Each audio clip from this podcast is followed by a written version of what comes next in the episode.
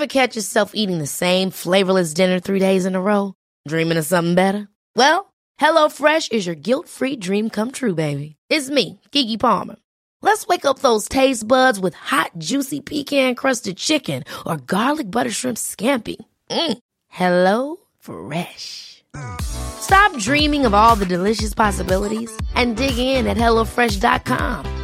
Let's get this dinner party started.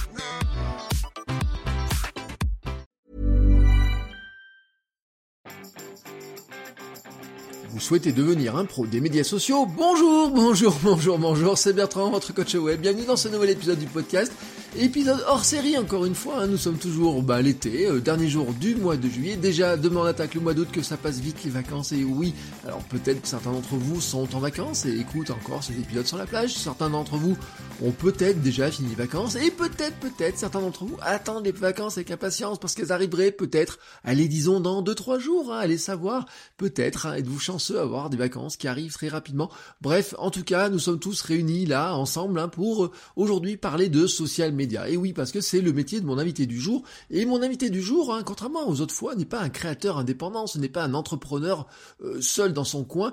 Euh, en fait, il est à la tête d'une agence. Alors aujourd'hui, j'ai invité Thibaut Tourviel de la Broue, directeur de l'agence Supernatif à Lyon. Alors leur métier à cette agence est de gérer la stratégie de production et de diffusion de contenu de marques sur les réseaux sociaux, euh, de marques que vous connaissez. Hein. Si vous allez voir leur site, vous allez voir qu'ils parlent de chocolat, de saucisson et de salade verte aussi, de choses comme ça, avec leurs clients ou pour leurs clients. Hein, euh, il nous expliquera un petit peu ça, comment ils travaillent et quel est vraiment leur métier. Alors pourquoi je l'ai invité? Ben tout simplement parce que l'été dernier, cette agence, hein, euh, trois personnes de cette agence, ils ont décidé de lancer un podcast d'actualité sur le social media. Ce podcast, c'est le Super Daily, qui euh, tous les jours, hein, du lundi au vendredi, à 9h, ils enregistrent ça dans leur bureau à Lyon et nous diffusent donc l'actualité, alors sur des formats qui durent autour de 20-25 minutes. Il nous expliquera d'ailleurs que ce format n'était peut-être pas celui auquel ils avaient pensé au départ, en fait, il va nous raconter dans cet épisode de comment est né ce podcast, comment il est géré.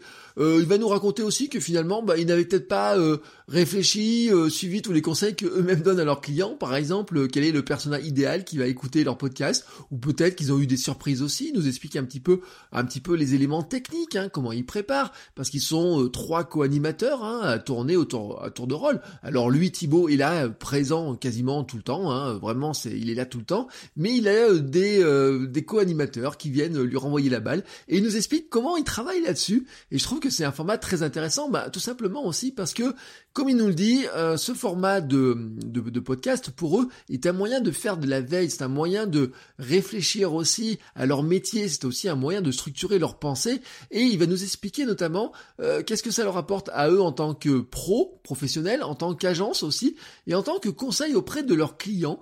Euh, et vous allez voir que c'est une expérience qui est très riche. Alors bien sûr, elle est exigeante parce que elle leur demande au total, hein, il nous a dit à peu près trois heures et demie euh, de, de travail par jour, ce qui n'est pas négligeable hein, si on prenait euh, un compte de analytique hein, d'une entreprise, le temps investi, mais en fait il va nous donner aussi les retombées euh, sur cette euh, sur ce, cette création, sur le super délit, euh, où ils ont placé la barre très haut parce qu'en mettant le super délit comme non, mais forcément ils se sont dit on est obligé maintenant de faire du quotidien, mais aussi ce quotidien, ce format quotidien, comme il nous l'explique, leur a libéré une partie de pression, une partie de réflexion, etc. Et en ça on se rejoint beaucoup sur l'intérêt de faire du quotidien sur l'intérêt de publier très souvent et très régulièrement. Et euh, c'est pour ça aussi que je voulais l'inviter. L'autre raison aussi pour laquelle je les ai invités, c'est que euh, le Super Daily, je trouve, hein, c'est un podcast qui est vraiment très intéressant si vous vous intéressez à l'actualité du social media, ce qui se passe sur les réseaux sociaux, sur ce que font les entreprises. Et c'est d'ailleurs pour ça que je cite très régulièrement leurs épisodes dans ma newsletter super euh, super fan du vendredi, alors qui ne que j'ai arrêté pendant l'été, mais qui reprendra à la rentrée. Voilà, elle reprendra tranquillement à la rentrée. Et souvent, souvent, je cite leurs épisodes parce qu'ils ont des épisodes qui sont très complets et très très intéressants. Mais ce qui m'intéressait aussi euh, chez euh, Thibaut et les Supernatifs, c'était qu'ils nous disent un petit peu, euh, bah finalement, c'est quoi le social media hein? Quelle est la vision quand on est une agence, quand on travaille pour d'autres entreprises? Comment on gère les réseaux sociaux d'une entreprise? Quelle est sa vision? Quel est l'état d'esprit que doit avoir une entreprise? Et est-ce que c'est facile pour une entreprise de rentrer dans l'état d'esprit des réseaux sociaux? Quelle est la place de ces réseaux sociaux justement pour une entreprise? On a parlé notamment de SAV, on a parlé de discussion, on a parlé de la, des fois l'écart qu'il peut y avoir entre ce qui se passe sur les réseaux sociaux et ce qui va se passer quand on va aller en boutique. Par exemple, on a parlé par exemple de cas comme Interflora, la Poste ou la SNCF, qui sont des cas qui sont difficiles à gérer, qui des fois font parler d'eux, euh, dont moi je trouve par exemple que le community management, notamment en ce qui concerne Interflora, j'en suis pas vraiment fan, et euh, il m'a dit ce qu'il lui en pensait, mais aussi on en a discuté au niveau des difficultés que ça peut représenter. Et vraiment la difficulté pour une entreprise actuellement, c'est comment est-ce qu'on envisage ces réseaux sociaux, comment est-ce que finalement ils impactent la communication et la vie de l'entreprise et comment quelque part on rentre aussi dans une phase de maturité. On s'est beaucoup amusé sur les réseaux sociaux jusqu'à maintenant, mais maintenant ils sont vraiment euh, présents euh, très fortement et c'est eux qui vont venir aussi impacter directement jusqu'à la stratégie de l'entreprise et c'est ce que Thibaut nous explique justement sur ben, les reporting quand ils font à leurs clients. Et ben des fois oui il y a des choses qui peuvent remonter des discussions des réseaux sociaux et qui peuvent venir impacter directement la stratégie de l'entreprise. Et puis, et puis, je ne pouvais pas finir sans demander, euh, sans lui demander de prendre sa casquette, j'ai envie de dire un petit peu de recruteur, vous voyez, un petit peu de chef d'agence, de patron d'agence, et de, de dire lui de comment euh, il voit le métier de ceux qui, pour ceux qui voudraient travailler dans le domaine. Est-ce que tout le monde peut venir travailler dans le domaine? Quelles sont les compétences qu'il faut pour travailler dans le social media Alors que ce soit en agence, que ce soit, comme on dit, chez l'annonceur, donc chez les clients, dans une entreprise, euh, dans lequel on voudrait gérer la communication, la communication sur les réseaux sociaux. Est-ce qu'il faut être jeune? Est-ce qu'il faut avoir plutôt de l'expérience Quel est le euh, les compétences à avoir et finalement quelle est la vision qu'il faut avoir. Alors euh, si euh, vous êtes par exemple en phase de reconversion et vous dites bah tiens j'aimerais bien travailler dans la communication la communication numérique digitale d'une entreprise ou de l'entreprise dans laquelle vous êtes parce que vous trouvez qu'il y aurait des choses à faire et qu'il n'y a pas assez de choses à faire ou peut-être que le poste n'existe pas, et eh ben il va vous donner aussi des pistes et finalement on arrive à la conclusion et moi c'est quelque chose dont je suis persuadé que ces rôles là, ces postes là sont des postes vraiment de manager. On n'est pas sur euh, des, postes euh, qu'on confie normalement à un stagiaire. Alors bien entendu, euh, il faut faire un petit peu le distinguo. Par exemple, le distinguo entre qu'est-ce qu'un community manager, un content manager, un social media manager. Euh, les postes, les, stratégiquement, ils ne font pas les mêmes choses, ils ne font, euh, ils n'ont pas le même métier, ils n'ont pas le même rôle, ils n'ont pas la même place. et souvent, on a tendance à les mélanger un petit peu tous pour une raison qui est toute simple, c'est que bah, dans beaucoup d'entreprises, la même personne fait tout ça. C'est-à-dire que le community manager qui va animer la communauté et répondre aux messages, et se mue aussi en content manager qui va produire des contenus, en social media manager qui va imaginer la stratégie de la marque sur les réseaux sociaux.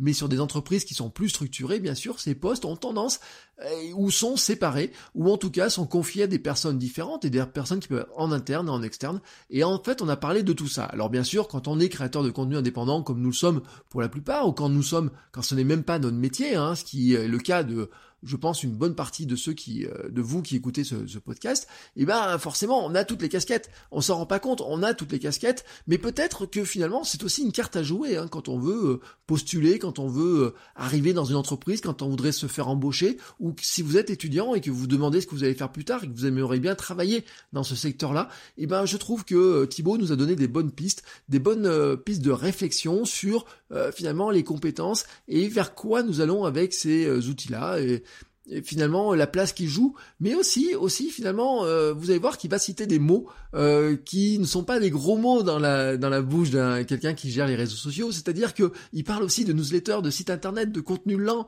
euh, long, euh, du, du, de contenu comment dire, j'ai dit lent oui au sens slow, vous savez des contenus qui sont plus longs, qui prennent plus de temps à consulter. Ben oui parce que comme il nous l'a dit finalement Supernatif est d'abord du social media first, hein, c'est-à-dire d'abord social media, mais ce qui n'empêche qu'on regarde aussi ce qui se passe à côté et comment finalement on fait bouger tout l'écosystème et comment euh, tout l'écosystème mais aussi la communication globale évolue avec ces outils-là. Donc nous avons parlé de tout cela avec Thibaut, c'était une question, une, euh, vraiment vraiment une discussion que j'ai vraiment adoré parce que euh, bah Thibaut, il est comme moi, il est passionné, il est pas tout jeune, hein, attention, euh, quand je dis ça, on, parle de quarantenaire, presque quarantenaire pour lui, moi quarantenaire, mais c'est vrai que on en a vu passer des choses, hein, des réseaux sociaux, des outils qui sont passés, et euh, on a aussi vu des tendances, et finalement on se rend compte que bah il y a des, des, des tendances de fond, des choses qui sont là depuis des années, mais avant l'invention d'Internet, et qui sont toujours là et qui vont rester parce que finalement c'est ce qui structure aussi la communication. Bon, je vous laisse, j'arrête de parler maintenant, je vous laisse sur cette discussion avec Thibaut.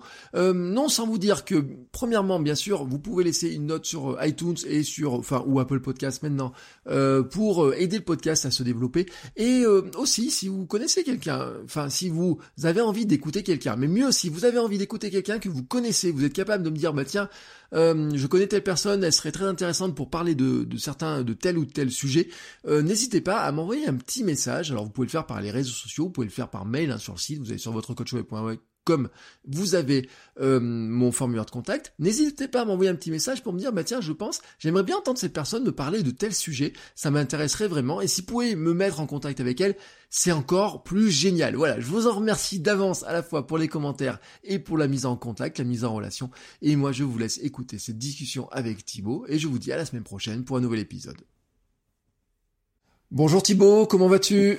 Salut Bertrand. Très très bien, je suis ravi d'être avec toi ce matin. Eh ben merci d'avoir euh, accepté mon invitation. Alors euh, tu as un invité un petit peu spécial, hein, je le dis parce que c'est euh, d'habitude je m'adresse plutôt à des jusqu'à maintenant à des indépendants, à des gens qui sont plutôt seuls, on va dire, hein, chez eux, que ce soit des consultants, que ce soit des blogueurs, que ce soit des des entrepreneurs au sens large, mais plutôt seuls. Alors que toi, en fait, euh, le cas particulier aujourd'hui, c'est qu'on va parler plutôt d'une agence. Hein. Alors c'est pour ça que je vais te laisser te présenter, nous dire vraiment euh, ce que tu fais, euh, qui tu es.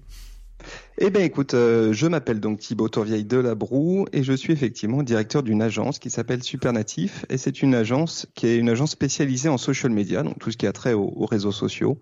Et nous, notre, notre boulot, c'est de bah, d'aider des marques à créer des relations en ligne avec euh, leurs audiences, hein, qui peuvent être euh, des clients, qui peuvent être des partenaires, qui peuvent être euh, parfois des, des futurs employés, des collaborateurs, etc. quand tu parles d'une agence, vous êtes combien? Alors, on est six personnes. On est basé à Lyon, donc on est, on est quasiment voisins. Hein. Oui, on est à 1h30 de route. Et par le train, je le dis pas parce que le train n'arrive plus. Euh, euh... donc vous êtes six personnes, mais en fait il y en a trois qu'on entend principalement, et c'est ce qui m'intéressait aujourd'hui parce qu'on va parler de ça. C'est que vous avez euh, lancé un podcast euh, qui s'appelle Super Daily, où on vous, on vous entend. Alors toi principalement, j'ai envie de dire pratiquement tous les jours, hein, à quelques rares exceptions. Et oui, c'est ça. Moi, je parle tous les jours. Et puis après, j'ai euh, Adjan et euh, Camille, qui sont donc euh, deux collaborateurs qui, euh, eh bien, font plus que jouer au ping-pong et faire les chroniqueurs, hein, animent avec moi ce podcast. Et donc, votre sujet, c'est que et c'est ce qui m'intéressait aussi, c'est que vous le faites en quotidien. Alors, mis à part sur l'été, hein, on, en reparlera, mais en quotidien, donc cinq jours par semaine, vous animez ce podcast sur l'actualité social média, on va dire, hein, grosso modo. Euh, quel était l'objectif au départ quand vous avez lancé un podcast quotidien? Alors écoute, c'est une ouais, quotidien. T'as raison de préciser quotidien hein, parce que tu connais Bertrand le challenge que ça représente. Donc c'est pour ça que tu insistes sur quotidien. Je vois bien où tu veux en venir. Euh, écoute, ça faisait euh, l'histoire, c'est que ça faisait un bon bout de temps hein, que moi j'étais euh, intéressé par ce format qui est le podcast et euh, que j'en écoutais à titre personnel et que que je me disais il faut il faudrait qu'on en fasse, il faudrait que je trouve le moyen d'en faire. Et donc j'avais fait, euh, je pense comme beaucoup de créateurs de contenu, j'avais commencé par acheter du matos qui a fini par prendre la poussière au fond d'un placard. Et ça devenait un peu problématique. Et à côté de ça, enfin du moins en tout cas, ça me, ça me faisait réfléchir à tout ça. Je trouvais pas le format. Je voyais pas exactement je voulais le faire, mais je n'étais pas encore sûr de, de quoi. Et puis, euh, et puis parallèlement à ça, on a donc euh, Supernatif, euh, notre agence, euh, qui euh, tous les matins faisait de la veille hein, entre nous. Tous les matins, on prenait un moment pour parler outils, parler plateformes sociales, parler nouveautés, et on prenait, on va dire, une bonne heure à échanger autour de tout ça. Et puis au bout d'un moment, Adjan, qui est donc aujourd'hui co-animateur de ce podcast avec moi me dit mais Thibaut franchement euh, ton idée de podcast elle est simple. C'est que ce qu'on euh, se raconte le matin euh, autour du café on n'a qu'à le rendre public. Voilà. Et c'est à peu près comme ça que c'est venu. Et après pour revenir sur le format quotidien Là, l'idée initiale, c'était, en fait, on s'est beaucoup posé la question hein, de, de, se dire, bah, pourquoi pas hebdomadaire, etc. Mais en fait, on voulait s'enlever un peu une épine du pied en en évitant d'avoir trop de pression au moment de produire du contenu. Donc on s'est dit, euh, tiens, si on le fait quotidiennement, euh, d'une, ça crée une routine qui est positive chez nous, et puis de deux, ça permettra aussi qu'on aborde la question de la création de contenu avec la légèreté d'un format quotidien. Alors voilà, du, coup c'est notre, c'est la meilleure idée qu'on a eue et en même temps notre pire fardeau parce qu'il faut quand même produire du contenu quotidiennement quoi. Oui, alors, mais ce, je comprends en fait cette logique-là de s'enlever de la pression, et puis en plus, vous êtes enlevé une pression de dire quand est-ce qu'on enregistre ça, euh, de le déplacer au cas où, euh, parce que moi je trouve que plus on espace les sessions, plus on a de chances de louper les rendez-vous.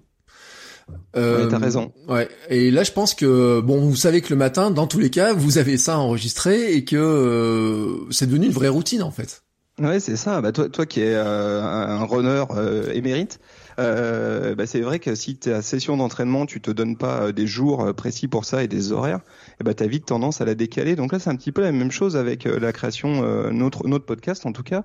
Euh, L'idée, effectivement, c'est de se dire, si c'est quotidien, et eh ben déjà, on a même été suffisamment furieux pour carrément le mettre dans le titre du podcast, hein, le super daily, comme ça au moins c'est fait, on peut plus faire machine arrière, et maintenant c'est quotidiennement, voilà. Alors quand même, ça a des contraintes euh, le quotidien qui sont quand même euh, importantes, euh, lourdes, parce que combien de temps vous mettez à préparer? Alors on va dire, hein, c'est un format, vous faites quoi? 20-25 minutes à peu près par, par jour? C'est ça, c'est à peu près... alors initialement, on avait pour projet de faire beaucoup plus court. Et puis, on avait pour projet de faire à peu près 15 minutes. On se disait 15 minutes, ça serait bien. Et on n'arrive pas à tenir ce format. Mmh. on a beau s'appliquer hein, depuis un bout de temps maintenant. et finalement, on est toujours entre allez, oui, 20 et 25 minutes. Ouais. Mais en fait, ça m'étonne pas du tout. Vous n'arrivez pas à tenir. Euh, plus c'est court et plus il faut de préparation et plus c'est vraiment minuté. C'est la grande force des radios d'ailleurs. Hein. Faire tenir en 3 minutes un truc, nous on mettrait 20 minutes à faire. C'est juste un métier qui est, euh, qui est particulier. Euh, donc on va dire 20-25 minutes euh, d'antenne. Hein, je sais pas comment on va appeler ça. Et de préparation, combien de temps alors? Alors écoute, on a fait euh, récemment, on a un peu fait les comptes, hein, parce que tu sais, moi en bon manager, au bout d'un moment, j'ai dit c'est bien beau notre histoire, mais combien de temps ça nous ça nous prend tout ça? Euh, on, En fait, un épisode de podcast chez nous en préparation prend à peu près, on va dire, deux heures. Euh, avec un, un jeu qu'on a qu'on garde entre nous, qui est qu'on ne le prépare pas ensemble. C'est-à-dire on ne croise pas nos notes avant l'épisode. Euh, moi, je prépare euh, une heure dans mon coin. Euh, Camille ou Adjan, en fonction de qui est avec moi, prépare aussi dans son coin. Et puis le jour J, à 9h du matin, puisque c'est tous les matins à 9h qu'on enregistre, eh bien, moi, je pilote cette émission avec la difficile mission pour Camille ou Adjan de rebondir sur, sur le fil conducteur que j'ai trouvé. D'accord. Donc vous fixez, on va dire, des sujets. Alors j'imagine assez longtemps à l'avance. Enfin, longtemps euh, à l'échelle social média, c'est toujours euh, une semaine ou deux semaines, peut-être? À deux semaines, on n'est on pas encore parvenu. On aimerait bien. Pour l'instant, on est à peu près sur un, une semaine, ouais. Effectivement, une semaine à l'avance, on sait à peu près de quoi on va parler. Hormis, euh, hormis évidemment, actu de dernière minute où là, on va tout chambouler et le, le, jour pour le lendemain, on va faire, on va faire un truc. Oui, c'est ce qui fait que quand Facebook annonce euh, le lancement de Libra ou des choses comme ça, de toute façon, vous êtes obligé de rebondir sur l'actualité. Euh, parce que sinon les gens comprendraient pas vraiment non plus hein. quand on est dans ce format-là, on attend de la réactivité, mais c'est aussi le gros avantage. Hein. Exactement. L'idée, c'est de saisir. Euh, alors, c'est très cool parce qu'on oh, il y, a, des sujets de fond hein, en social media évidemment, donc ça tu peux euh, imaginer les préparer à l'avance. Et malheureusement, le rythme quotidien nous nous permet pas trop de produire du contenu à l'avance. Donc on enregistre vraiment le jour J pour une diffusion le jour J. ce qui nous permet de toute façon, même sur des sujets un peu de fond, de les nourrir aussi de choses d'actualité, ce qui, à mon avis, à l'écoute est, plutôt intéressant. En tout cas, vient peut-être renforcer le sujet. Et puis, euh, euh, ça nous permet effectivement de saisir des, des, des opportunités de contenu sur de l'actualité. Hein. Nous, la promesse qu'on fait dans ce podcast, c'est de euh, donner tous les matins l'actualité social media dans un podcast. Donc euh, voilà, donc euh, ça nous oblige à, mais c'est vertueux, hein. c'est très vertueux pour nous, hein, parce que ça nous contraint à être extrêmement en veille sur sur ce qu'on raconte. Hein. Alors le euh, en bon manager tu es quand même, euh, il y a il y a un côté entrée combien de temps ça prend finalement hein, en préparation, euh, combien de temps ça prend après l'enregistrement finalement aussi? Parce que euh, la publication techniquement etc. Comment vous avez optimisé ça? Genre j'imagine qu'il faut vous l'avez optimisé un petit peu. Ouais, alors là-dessus, on a effectivement nous on est trois à animer ce, ce podcast, donc tu l'auras compris, à moi et à Jan ou Camille qui tournent. Et puis après derrière, on a effectivement une équipe qui, on a, c'est un confort absolu. Hein. On a une équipe qui s'occupe une fois que cet enregistrement est fait de le diffuser. Donc ça commence par un travail sur les, les notes d'épisode où là on s'applique à avoir des vraies belles notes d'épisode avec du contenu dedans, des sources, euh, etc. Et on imagine que ce, ce contenu-là, il puisse aussi être une, une source d'infos intéressante. Ensuite, on va euh, euh, héberger euh, ce, ce, podcast donc sur une plateforme d'hébergement. Euh, dans notre cas, on utilise une plateforme d'hébergement d'ailleurs qui s'appelle Simplecast. Hein. Il, y, en a, plein d'autres, mais celle-ci nous, nous va assez bien.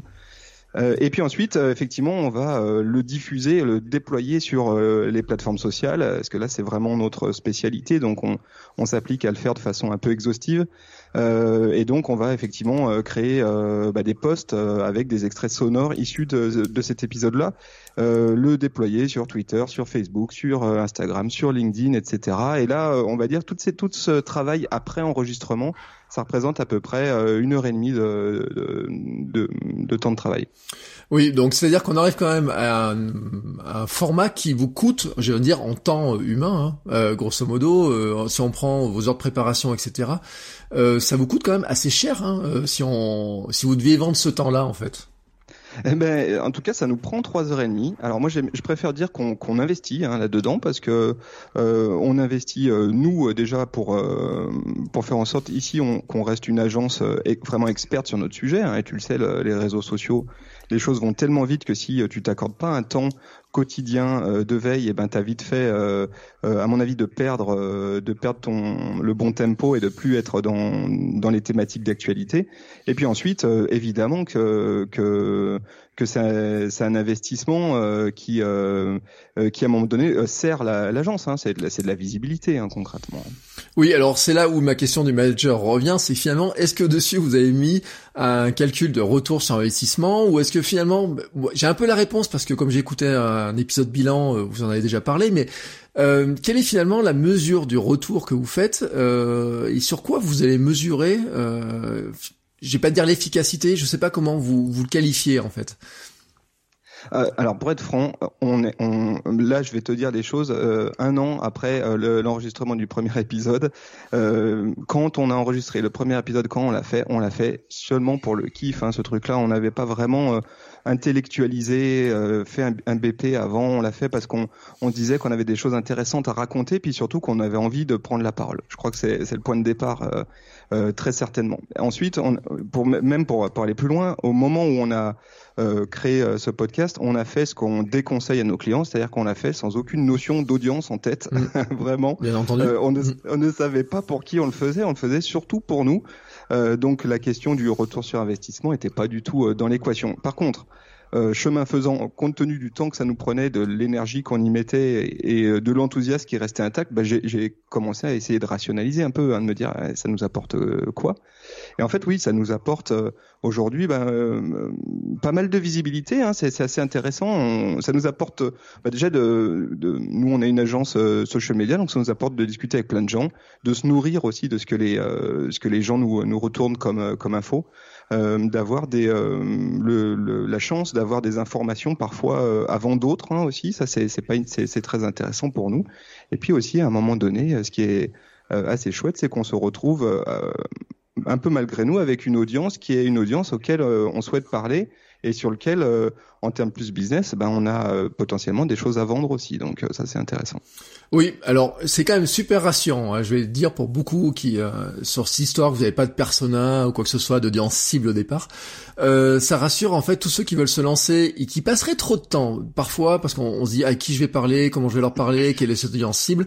On le déconseille à la plupart des clients euh, mais il y a quand même des trucs qu'on fait alors qu'on les déconseille aux clients. Et je crois que ça, euh, c'est typiquement le genre de projet euh, où finalement c'est en allant essayer de le faire hein, qu'on va aussi euh, voir qui finalement on arrive à, à toucher hein, d'une manière ou d'une autre. Hein.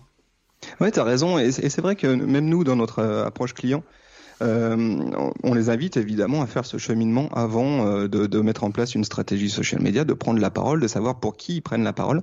je pense que c'est malgré tout c'est conseillé. Hein. Nous on avait une vague idée, mais c'était ça restait très très flou quand même. Mais ce qui est certain, c'est que ne, ne, pas le faire, c'est le pire. C'est-à-dire que euh, si tu te, si tu attends indéfiniment et que tu passes deux ans, euh, un an, six mois à euh, peaufiner tes personas, à te dire mais à qui je m'adresse, attends, faut que je sois sûr, etc. Le, le, risque, c'est que finalement tu ne fasses jamais rien. Donc faut, faut aussi trouver le, le, le bon, le, bon compromis là-dessus. Ouais. Alors je vais raconter une anecdote que j'ai j'ai raconté, je crois, il y a très longtemps. Quand je travaillais au Conseil régional d'Auvergne, on avait lancé une page Facebook et à l'époque, c'est la première page Facebook de collectivité locale. Et euh, en fait, j'ai juste pris à témoin euh, mon voisin hein, que j'avais en face de bureau. Je lui ai dit écoute, je vais créer une page Facebook. Je t'ai prévenu, mais on n'en parle pas au chef, à la direction, au cabinet, etc. Et il me dit pourquoi? Et il me dit, euh, bah je dis bah sinon ça va prendre trop de temps en validation. il me dit bah oui, je crois que t'as raison. Donc on s'est lancé. Et en fait, ils s'en sont rendus compte quand on avait 7000 fans. Alors, ça a pris un peu vite. Et en fait, ils s'en sont rendus compte parce que tout d'un coup, ils se sont rendus compte qu'on était les premiers à avoir créé ça, hein, tout simplement. Et ils m'ont dit, mais comment ça se fait qu'on est les premiers? Je dis, c'est parce que je t'ai pas demandé l'autorisation. Et donc, on a, tu sais, on a court-circuité, mais complètement le, le, schéma de le schéma. Et ensuite, alors derrière, le, eux, ils ont voulu mettre la couche stratégique, etc. Tu vois. Et c'est là que ça s'est devenu un petit peu plus compliqué à l'époque, euh, parce que tout d'un coup, il y avait une réflexion qui devenait politique, tu vois, au lieu d'être une réflexion euh, purement euh, comment moi, en tant qu'Auvergnat, je voudrais avoir de l'information de ma collectivité, ben on est rentré dans une information qui était plus politique. Et peut-être d'ailleurs que le succès n'aurait pas eu, on n'a pas eu tel succès, tu vois, sur le sur l'instant. Donc des fois, hein, ça de la spontanéité. Moi, je, je, je, crois vachement à ça aussi. Hein. Parfois, il y a des intuitions, il faut il faut les il faut les faire et puis affiner en cours de route. Euh, là, je pense qu'on on avait une intuition, euh, on l'a, on a décidé de pas trop l'intellectualiser avant de se, se lancer. Peut-être aussi, tu vois, pour s'enlever euh, un peu de pression, hein, de se dire non mais c'est bon, on le fait, on le fait pour nous avant tout et on verra bien ce qui se passe. et du coup, bah, du coup, ça permet sans doute d'avoir trouvé aussi dans la manière de faire une tonalité à nous.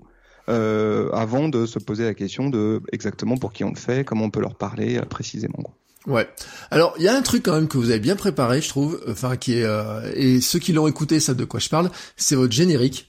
Euh, le tout de suite quand on rentre et je suis sûr, je suis certain que on vous parle souvent de ce générique. Mais oui, en plus, c'est vrai, ouais, ouais, c'est très marrant. Euh, tu veux que je t'explique euh, comment c'est né tout ça? Alors, en fait, euh, donc, je, je, reprends l'histoire. Hein. Adjan me dit, mais en fait, il est là, ton podcast, on va faire ça et on va le faire quotidiennement. Donc, je lui dis, ok, ça marche, on, on part là-dessus. et ensuite, je, je m'absentais quelques jours sur le Tour de France pour un, un client.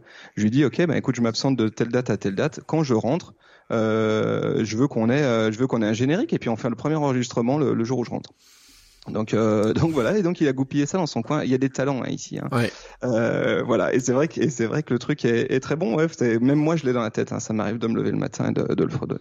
Oui, et puis alors moi le, le petit effet euh, stéréo qui passe d'une oreille à l'autre, etc. Ça m'a ça, moi qui moi qui diffuse en mono en plus, tu vois, j'ai pas besoin d'avoir cet effet-là, mais en fait, je suis vachement jaloux. Hein. Et euh, tu te rappelles, c'est l'un des premiers messages que j'avais envoyé sur Insta. Je oui, je me souviens. Mais, mais comment vous avez fait ce générique-là, quoi? Je dis, mais c'est pas possible. Où est-ce qu'ils ont trouvé ah, un tel générique? C'est de la bonne bricole, hein. c'est du, euh, je pense, que ça a été fait sur GarageBand hein, euh, à l'ancienne, on va dire. Euh, sauf que, sauf alors pour la petite histoire, c'est Adjan qu'on entend chanter. Hein. C'est, c'est, c'est Adjan qui chante le générique. C'est le super délit, super délit. C'est le super délit. Toute l'actu social média servie sur un podcast. Ouais, bon bah c'est un très très très bon générique et je pense que ça fait vraiment une marque de fabrique en fait. Euh, quand on entend ça, on sait tout de suite vraiment euh, bah, qui nous parle. Euh, et ça c'est vraiment un point vraiment qui était super intéressant. Pour en revenir sur les, bénéfices, est-ce que, enfin, on a parlé à hein, l'histoire de la veille, etc. Est-ce que tu penses, on a un petit peu parlé, que tu, vous êtes devenu de meilleurs conseillers, accompagnants, entreprises, stratèges, etc en faisant ce, travail-là quotidien en fait? Oui. Oui, la réponse elle est, assez immédiate, c'est oui. Euh, déjà en, euh, en termes d'équipe, hein, on a une approche équipe maintenant, euh, ce qui était peut-être moins évident avant. et maintenant, on a vraiment une approche équipe où ben, on a on a ici voilà des, gens qui peuvent prendre la parole comme ça 20 minutes à la volée le matin sur un sujet parfois un, peu expert et, sont capables de décrypter. Tout l'enjeu pour nous, euh, c'est euh, de, rendre euh, compréhensible ces sujets sans tomber dans du jargon, sans tomber dans un truc trop entre soi. Et, ça, c'est un exercice qui qui s'apprend. Enfin, c'est un, truc qu'il faut faut bosser, hein, parce que t'as beau savoir, savoir transmettre, savoir expliquer, c'est pas pareil. Et ouais, ouais, là-dessus, je pense qu'on a on a vraiment progressé collectivement. Euh, sur le sur le plan de, de vos clients, euh, est-ce que vos clients, est-ce que vos clients vous ont dit qu'ils écoutaient le podcast? ouais, ça arrive. Euh, ça, ça, arrive, ça arrive. Pas tous. Il euh, y en a qui ils écoutent vite fait, ils écoutent. ils ont la, ils ont, ils, se disent ouais, bon, je peux leur parler direct. Hein, si j'ai une question, je, je leur pose. Euh, et après, par contre, sur nos nouveaux clients, et ça c'est, bah, c'est forcément le côté euh, très cool, hein, c'est que euh, sur nos nouveaux clients, les gens qui nous appellent aujourd'hui, eh bien, c'est pas rare effectivement que la personne à qui on a au téléphone sur un premier contact nous dise ah, j'écoute le, le, super délit. Euh, voilà. Mmh.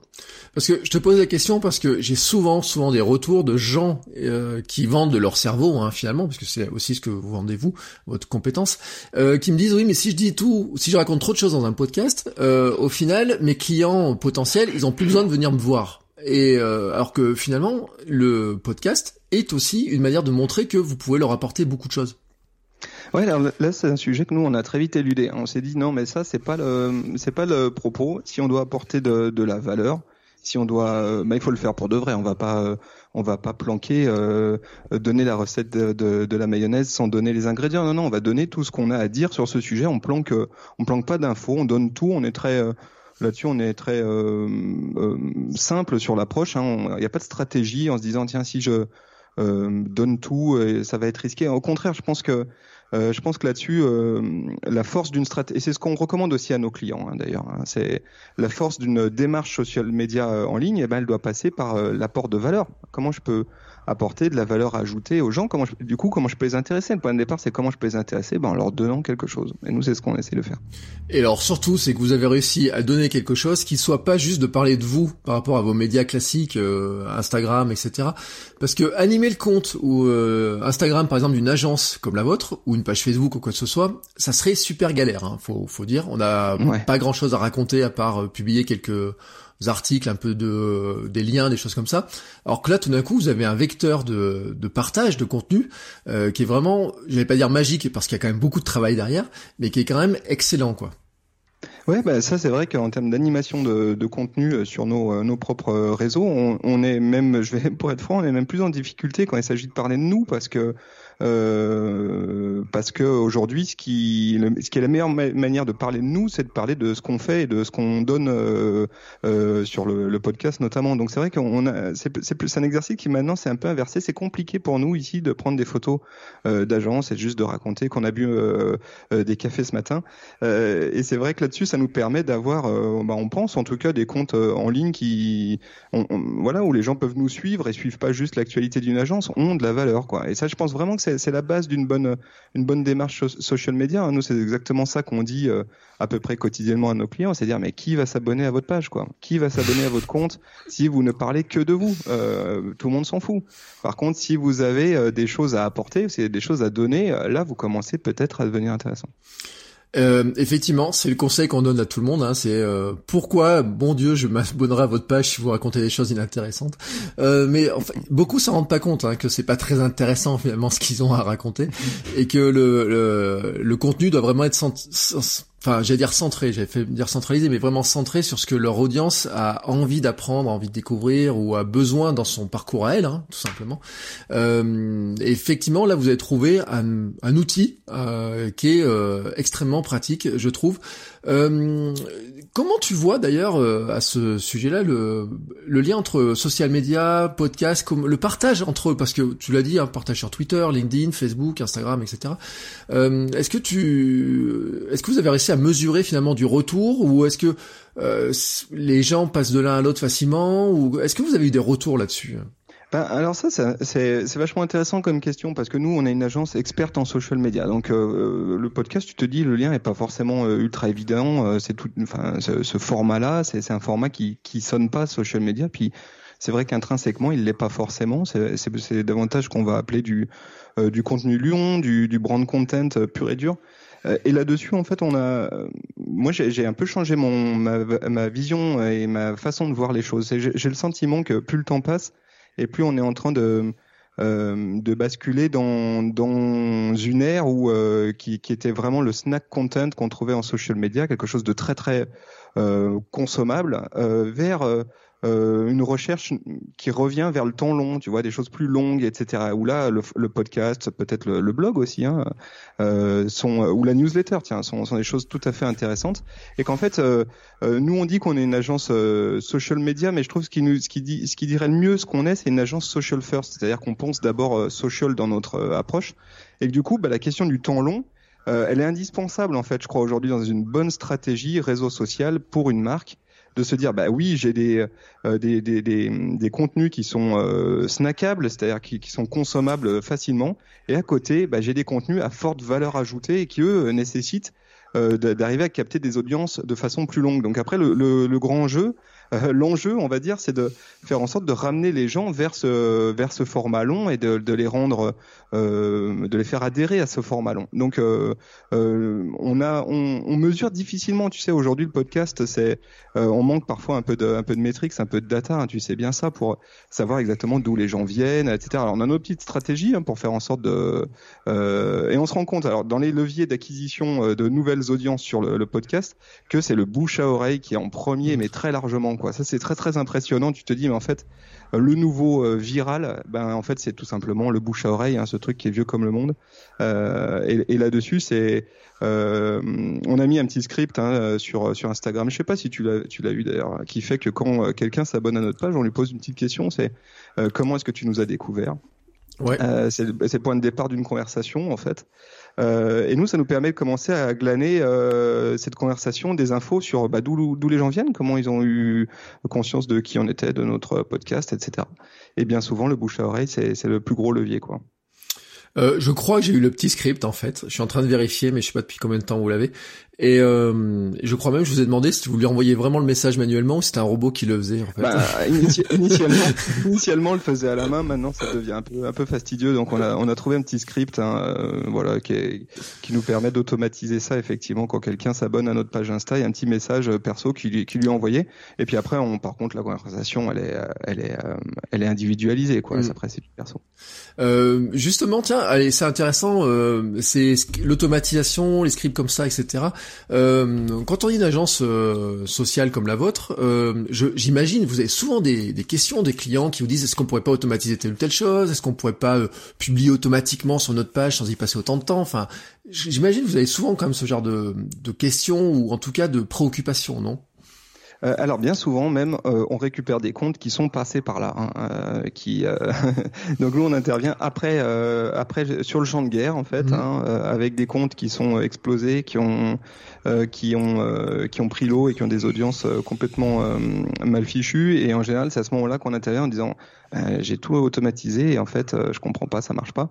Donc nous là-dessus on a un parti pris très clair, hein, c'est l'automatisation. On, on, on, est absolument pas pour. Je pense que tu, tu nous as entendu hein, nous exprimer à, certains, euh, euh, un certain nombre de fois euh, là-dessus. Donc tout ce qui est principe d'automatisation sur Instagram, etc. Nous, c'est des choses qu'on pratique pas du tout, vraiment pas du tout, parce qu'on pense que euh, ben, dans social, il y a, il y, a, il y a deux choses. Déjà, d'une, que le marketing, c'est de l'humain avant tout. Hein, c'est quasiment de la sociologie plus que des maths.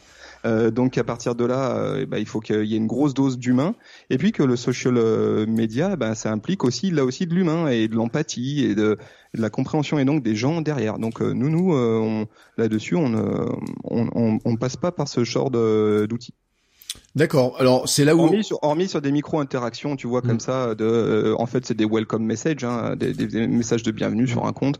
Ça, c'est des choses qu'on peut faire parce que c'est le début après d'une conversation. C'est pas inintéressant. Oui, tout à fait. Moi, je suis en train de tester des bots euh, pour des pages Facebook en ce moment, par exemple. Et euh, on peut poser une question ou deux pour démarrer la conversation. Ou comme vous l'avez fait, hein, ça, c'est intéressant. De, ça démarre la conversation. Il faut notamment rappeler parce que je pense que les gens n'ont pas la vision de ça, c'est que euh, tout ce qui est messagerie privée, et notamment sur Instagram, etc., c'est quand même un outil qui a une puissance euh, qui est remarquable. Et euh, de lancer la discussion comme vous le faites, euh, finalement, c'est aussi un moyen de se rapprocher de l'humain. Alors, de le faire manuellement, ça peut être fastidieux, comme tu l'as dit, mais de lancer cette discussion-là et puis de se dire ensuite, on répondra à ceux qui nous répondent, hein, parce que tout le monde vous répond pas, j'imagine, à votre script. Non, bien sûr, oui, oui, ça permet, ça permet de savoir ceux avec lesquels on a, bah, en fait, ça permet de, de jauger l'audience qu'on a en face de nous, les personnes qui, qui, qui répondent à ce petit, cette première question.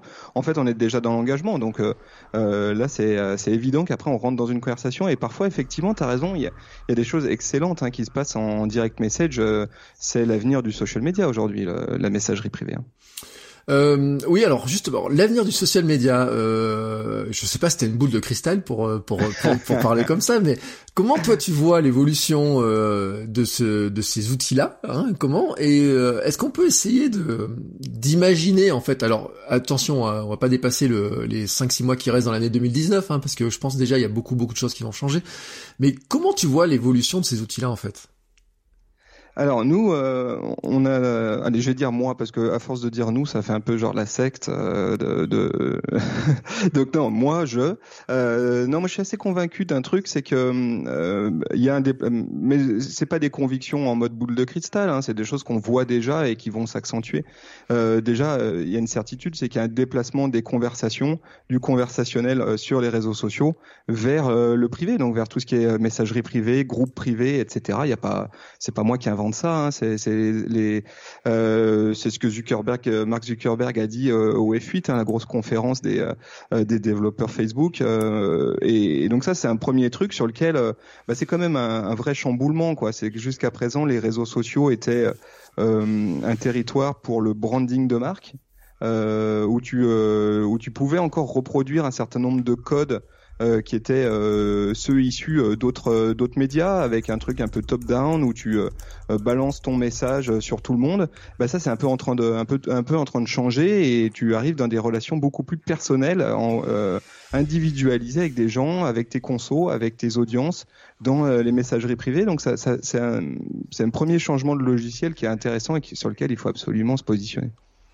Et est-ce qu'une marque, euh, j'imagine quand même, là vous avez un, gros travail de sensibilisation d'une marque à, faire là-dessus, parce que c'est pas simple hein, d'expliquer ça à des gens en plus qui sont salariés d'une entreprise qui est des fois très grosse, et ils ont peut-être pas toutes les responsabilités pour le faire, etc. Ça doit être quand même un, un travail assez compliqué, non, de les sensibiliser là-dessus? Euh, ben oui, effectivement, on passe pas mal de temps à leur expliquer ce que nous on constate déjà. Hein, donc euh, là, on peut on peut s'appuyer sur un certain nombre de données chiffrées, hein, euh, et puis après, tout simplement de leur remonter un certain nombre de choses qui sont dites et qui sont dites notamment par les plateformes, hein, des signes.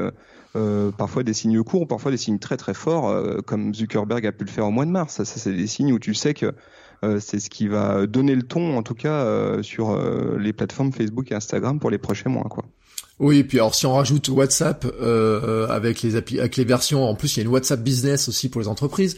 Euh, donc il y a énormément de choses effectivement qui nous dirigent vers de la vers de la discussion hein, euh, et qui nous éloignent aussi d'un aspect euh, et je pense qu'on a à peu près le même avis là-dessus c'est euh, tout ce qui est les vanity metrics donc les euh, nombres de j'aime nombre de commentaires. Instagram a commencé à les masquer dans certains pays. Je sais, je pense que, enfin, je sais pas. Dis-moi ce que t'en penses. Bah, oui, oui, bah, je pense que ça va être amené à disparaître. Euh, je pense que, je pense que c'est assez rigolo. Il y a une espèce d'énorme paradoxe. Hein. Euh, tu t'en parles fréquemment. Hein, dans, j'ai écouté un certain nombre de tes épisodes qui parlaient de, de, de ce sujet-là et qui parlaient notamment du fait que ben, Facebook nous a d'abord vendu euh, euh les pages en disant ben vous pouvez toucher plus de monde en augmentant votre compteur de fans et puis qu'aujourd'hui en fait on peut plus toucher ces fans-là en portée organique. On est quasiment on est proche de zéro. Donc c'est vrai qu'il y a il y a, il y a quelque chose d'un peu cynique, enfin une perception un peu cynique des plateformes. Mais en fait ma vision, c'est que euh, c'est pas Facebook qui décide exclusivement sur la base de euh, je veux faire chier les marques et leur prendre plus de pognon. C'est surtout les audiences euh, de Facebook, les utilisateurs de Facebook qui ont exigé de la plateforme qu'elle évolue vers vers quelque chose de différent. Et là, on voit bien ce que fait Instagram en retirant les compteurs. Bah, c'est aussi un, moyen pour eux de couper court un certain nombre de polémiques qui, qui, ont, qui sont sorties puis qui allaient s'accentuer sur bien le, mal-être créé chez les jeunes, par exemple, sur la notion de, like, etc. Donc, je suis pas sûr qu'à chaque fois ça soit toujours très une volonté des plateformes elles-mêmes, et c'est peut-être bon signe. Hein. ça veut peut-être dire aujourd'hui que les utilisateurs de plateformes peuvent encore euh, faire évoluer la plateforme dans, dans, dans, une direction qui leur semble plus saine. Ouais, mais alors est-ce que euh, pour autant enlever le nombre de j'aime euh, sur la sur les profils et sur le nombre de sur les photos hein, par exemple va vraiment changer le mal-être que les gens peuvent éprouver par exemple et je l'ai dit dans un des épisodes précédents hein, si on regarde les gros influenceurs français notamment et leurs vacances en ce moment ou leur leur vie en ce moment euh, si t'es coincé dans un bureau, quand même, tu prends un sacré coup par la figure tous les jours. Hein. euh, oui, oui, bah après c'est évident que euh, ça n'enlève rien au, euh, aux logiques de l'influence qui passe notamment par euh, te faire euh, euh, te, te faire culpabiliser d'avoir une vie moins cool que ton influenceuse instagrammeuse préférée bah, ça c'est c'est c'est la base mais il y a rien de nouveau en fait hein, d'inventer mm. par Instagram hein. on en parle beaucoup mais c'est pas c'est pas une c'est pas non plus une grosse nouveauté moi je trouve que ce, ce compteur de le retrait de ce compteur de la disparition progressive des vanity metrics me semble aller plutôt dans le bon sens mais ça va compliquer évidemment un certain nombre de choses et ça va obliger notamment les marques, hein, puisque nous c'est notre préoccupation, c'est les marques comment elles, utilisent ces plateformes-là. Et eh ben ça va les obliger à, penser différemment, à se dire euh, ce qui est intéressant, c'est pas euh, euh, le nombre de personnes qui sont abonnées à mon compte, mais le nombre de personnes que je touche. Donc, se poser des questions sur ce qu'ils investissent peut-être en publicitaire, en social media ads, en publicité sur les plateformes. Se dire ah, si je veux toucher plus de monde, bah faut peut-être que j'en passe par là. Ou ce qu'ils vont dépenser peut-être justement en influence marketing, ou ce qu'ils vont investir comme action dans leur contenu pour faire en sorte que ce contenu y ait du bouche à oreille favorable et que la portée de ce contenu soit euh, plus grande qu'un hypothétique compteur de fans qui est amené à disparaître. Oui, et ce qui va, alors t'as raison de dire que ça va compliquer les choses parce que autant le, les compteurs étaient un, c'était en fait c'était un indicateur qui était facile à mesurer et j'ai envie de dire, euh, euh, comme moi dans mon exemple je donnais sur la page Facebook, hein, dire bah regardez, euh, j'ai 7000 fans, on a gagné 7000 fans, c'est pas, c'est bien et on peut s'en vanter. maintenant, ça veut dire qu'il va falloir trouver des outils de mesure qui vont devenir beaucoup plus compliqués à mettre en œuvre. et pour une agence comme vous, d'ailleurs, c'est un, c'est un joli pari hein, d'arriver à trouver ces outils de mesure. Ah oui, bah, si tu veux benchmarker, tu veux dire, parce que les, les, outils, on les a déjà euh, compte par compte. Euh, c'est pas parce que les vanity metrics euh, s'en vont que pour autant on n'a plus de metrics euh, sur les plateformes sociales. Au contraire, on en a de plus en plus.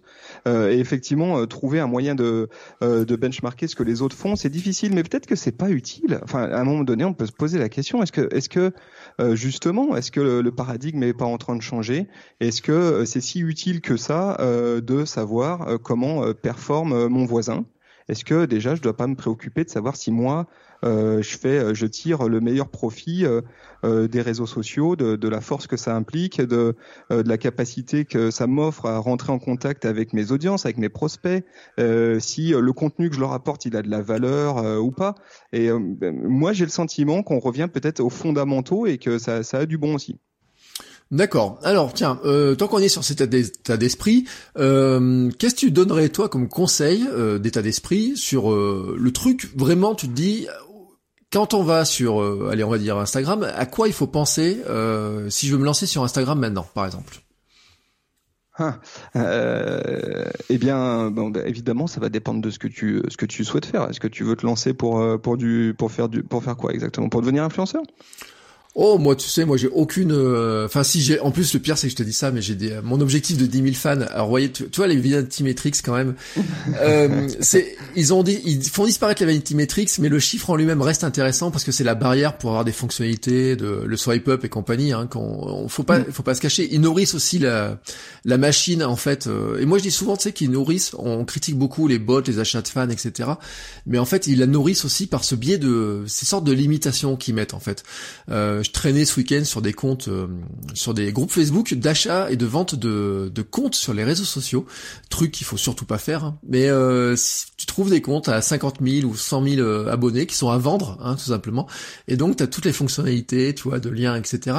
Donc bon, ça, il y a des, c'est des cas particuliers. On sait qu'il y a une étude qui est sortie, je pense que vous allez peut-être en parler, euh, qui montre que les entreprises ont gaspillé des millions et des millions avec des faux influenceurs. Hein. C'est un truc qui est, euh, qui est, qui est. On en parle prochainement, tout à fait. Ouais, c'est impressionnant le chiffre. Hein, ça se chiffre en, en 2-3 milliards, je crois. Hein, il me semble dans l'année je crois 2,6 milliards, ouais. il me semble de mémoire. Donc c'est un chiffre qui est, qui est, important. Donc bon, euh, ces chiffres-là quand même comptent, il hein, y a pas à dire.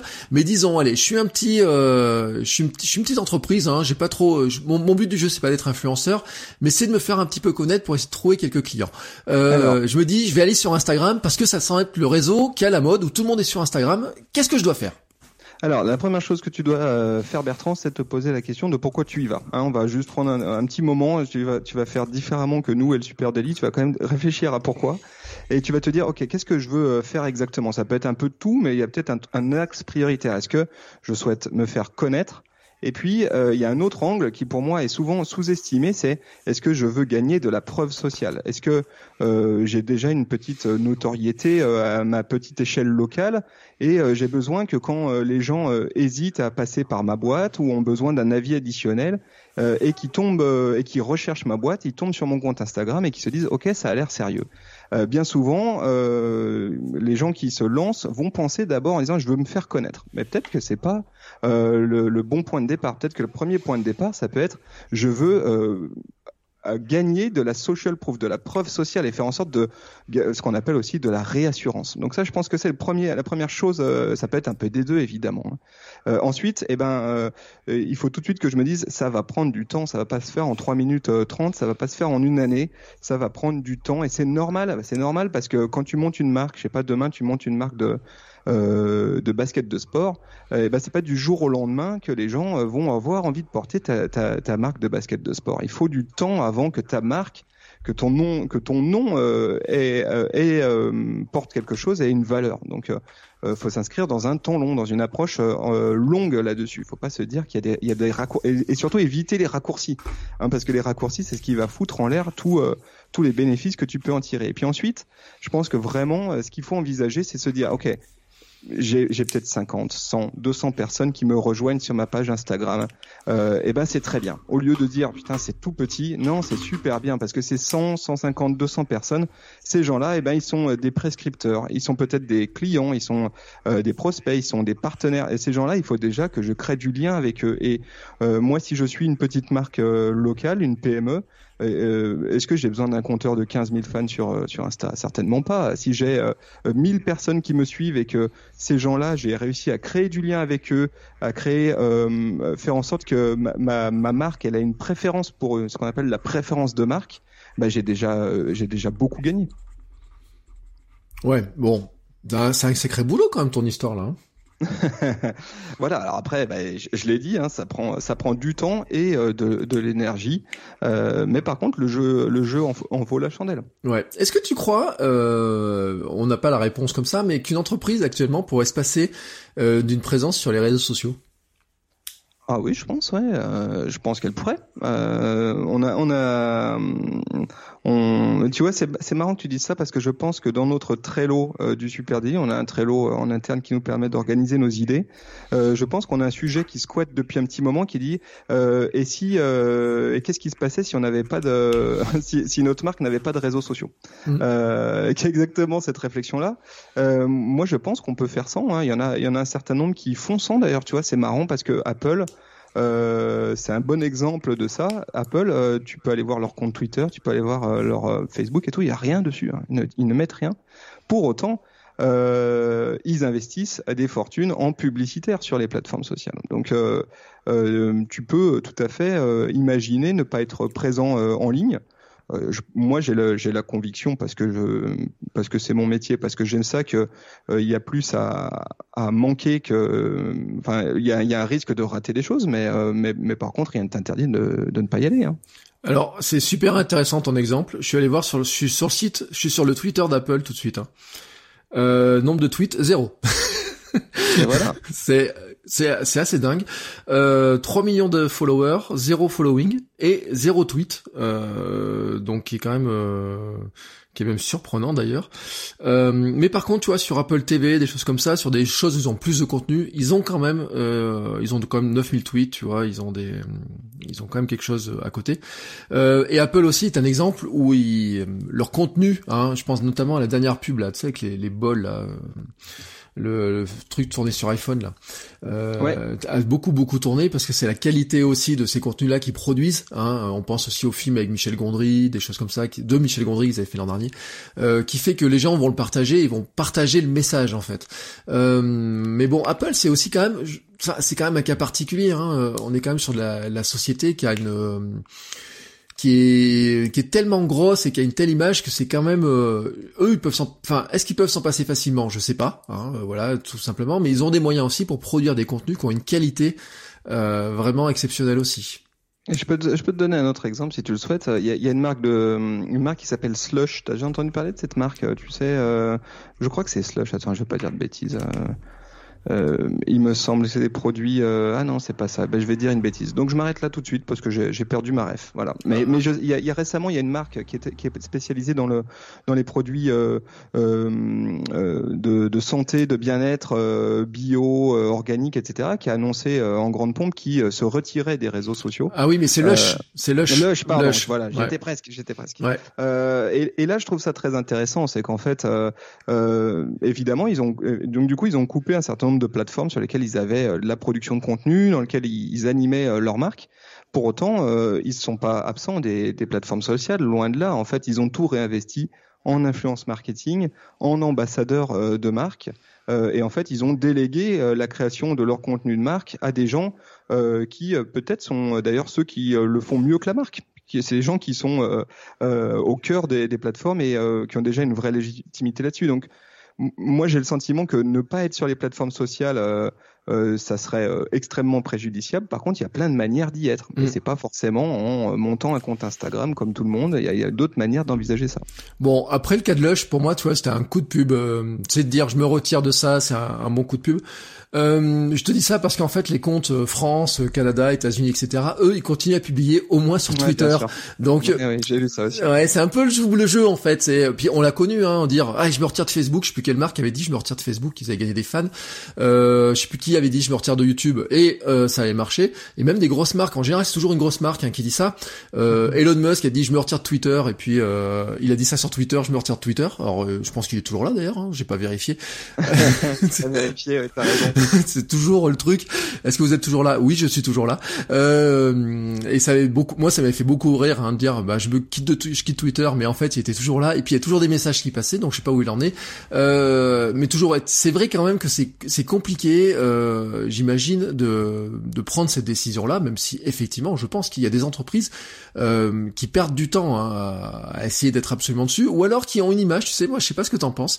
Euh, le parce que vous, vous avez sûrement des comptes en gestion, etc. J'ai des fois, j'ai l'impression de voir des opérations de, de, de community management, de social media, qui sont plus la mise en valeur de la qualité, enfin, du community manager, tu sais, qui fait ça, que de l'entreprise qui va avoir derrière. Et je pense à des comptes, euh, je sais pas si tu les as observés, mais je pense par exemple à Interflora qui j'avais envoyé un message il y a pas longtemps sur les, trucs, euh, où tu as l'impression que des fois c'est euh, il y a un, un jeu de un petit jeu entre les, les community managers pour dire c'est moi qui ai eu la meilleure idée. Je sais pas comment tu vois ça toi.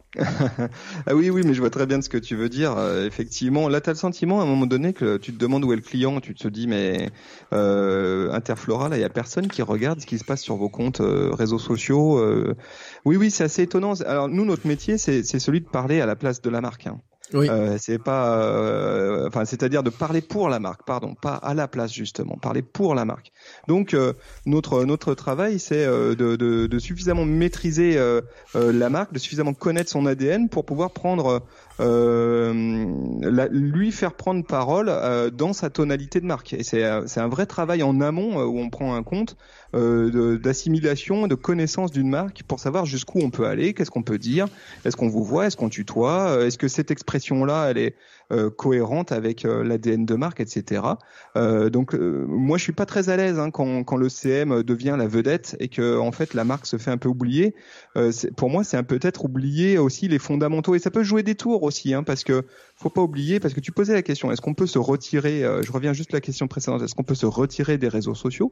Alors oui on peut mais il faut quand même imaginer qu'aujourd'hui le gros de ce qui a trait au SAV au service consommateur etc se passe via les réseaux sociaux et bien souvent, quand le compte euh, est trop incarné par un, individu, un CM, que la tonalité elle est déviante de celle de la marque, bah, tu te retrouves avec une double tonalité de prise de parole, euh, des bonnes blagues un peu drôles euh, et un peu second degré, et puis parfois des, des vrais euh, services clients, des vraies problématiques services clients à gérer, et là avec une tonalité beaucoup plus formelle. Euh, c'est compliqué. On a vu avec Oasis récemment qu'il y a eu ce, ce bad buzz énorme autour de Issou. Euh, je sais pas si tu as suivi euh, ça, Bertrand. Non, j'ai pas tout suivi là-dessus. Euh, mais euh, c'est compliqué quand tu as une tonalité qui est dissonante. En fait, pour, pour moi, le, le, social media, il vient s'imbriquer dans l'intégralité d'une expérience avec le consommateur et et ça, ça, ça, se passe y compris en magasin. Ça se passe, c'est pareil. Si on, tu travestis la tonalité de marque et que tu arrives chez Interflora et que tu tapes sur l'épaule du vendeur et que tu lui fais des vannes déplacées, ton expérience, elle est elle est hachée, elle est pas cohérente, quoi. Ouais. Moi, il y a des gens qui m'énervent beaucoup, c'est La Poste et SNCF. Hein. Euh... Or, je suis plus très client de la SNCF, je dois l'avouer, puis je serai encore pas du tout dans l'année qui vient. Mais sur La Poste, on était, on faisait du, comment on fait du e-commerce avec ma femme? Ben, c'est des gens qu'on voit très souvent. Et euh, souvent, ils ont des, j'aime pas, tu sais, quand ils se, c'est beau hein, quand c'est de l'extérieur sur les réseaux sociaux et puis quand tu vas les voir ensuite et que tu as un problème avec eux sur un truc qui arrive pas, sur des paquets qui, qui coûtent de plus en plus cher, euh, ben t'as le t'as le côté où des fois ils te répondent même plus, tu sais, c'est tu te dis euh, et euh, la SNCF c'est euh, moi je me rappelle d'avoir eu des trains qui arrivaient pas, tu sais, en retard etc. Et euh, ils te répondent jamais et à côté de ça tu vois qu'ils répondent aux blagues des gens qui passent comme ça mmh. et tu te dis mais c'est quoi votre métier réellement en fait quand vous faites ce métier là Et donc c'est vrai que ce que tu dis je pense c'est très intéressant intéressant à garder en tête, c'est quand même faut pas perdre de vue hein, l'objectif, hein, que bah oui le on n'est pas là juste aussi pour faire rigoler. Alors on peut faire rigoler. Il y a des comptes qui arrivent très très bien et c'est je crois aussi c'est ce qui fait leur croissance hein, de, de comptes. Je dis pas qu'il faut pas rigoler non plus. Mais c'est vrai qu'il y a un moment donné aussi, quand on a une question sérieuse à poser, euh, c'est au moins qu'ils y répondent et euh, qu'il y ait une espèce de... qu'on a l'impression qu'on parle toujours aux mêmes personnes, en fait, à la même marque.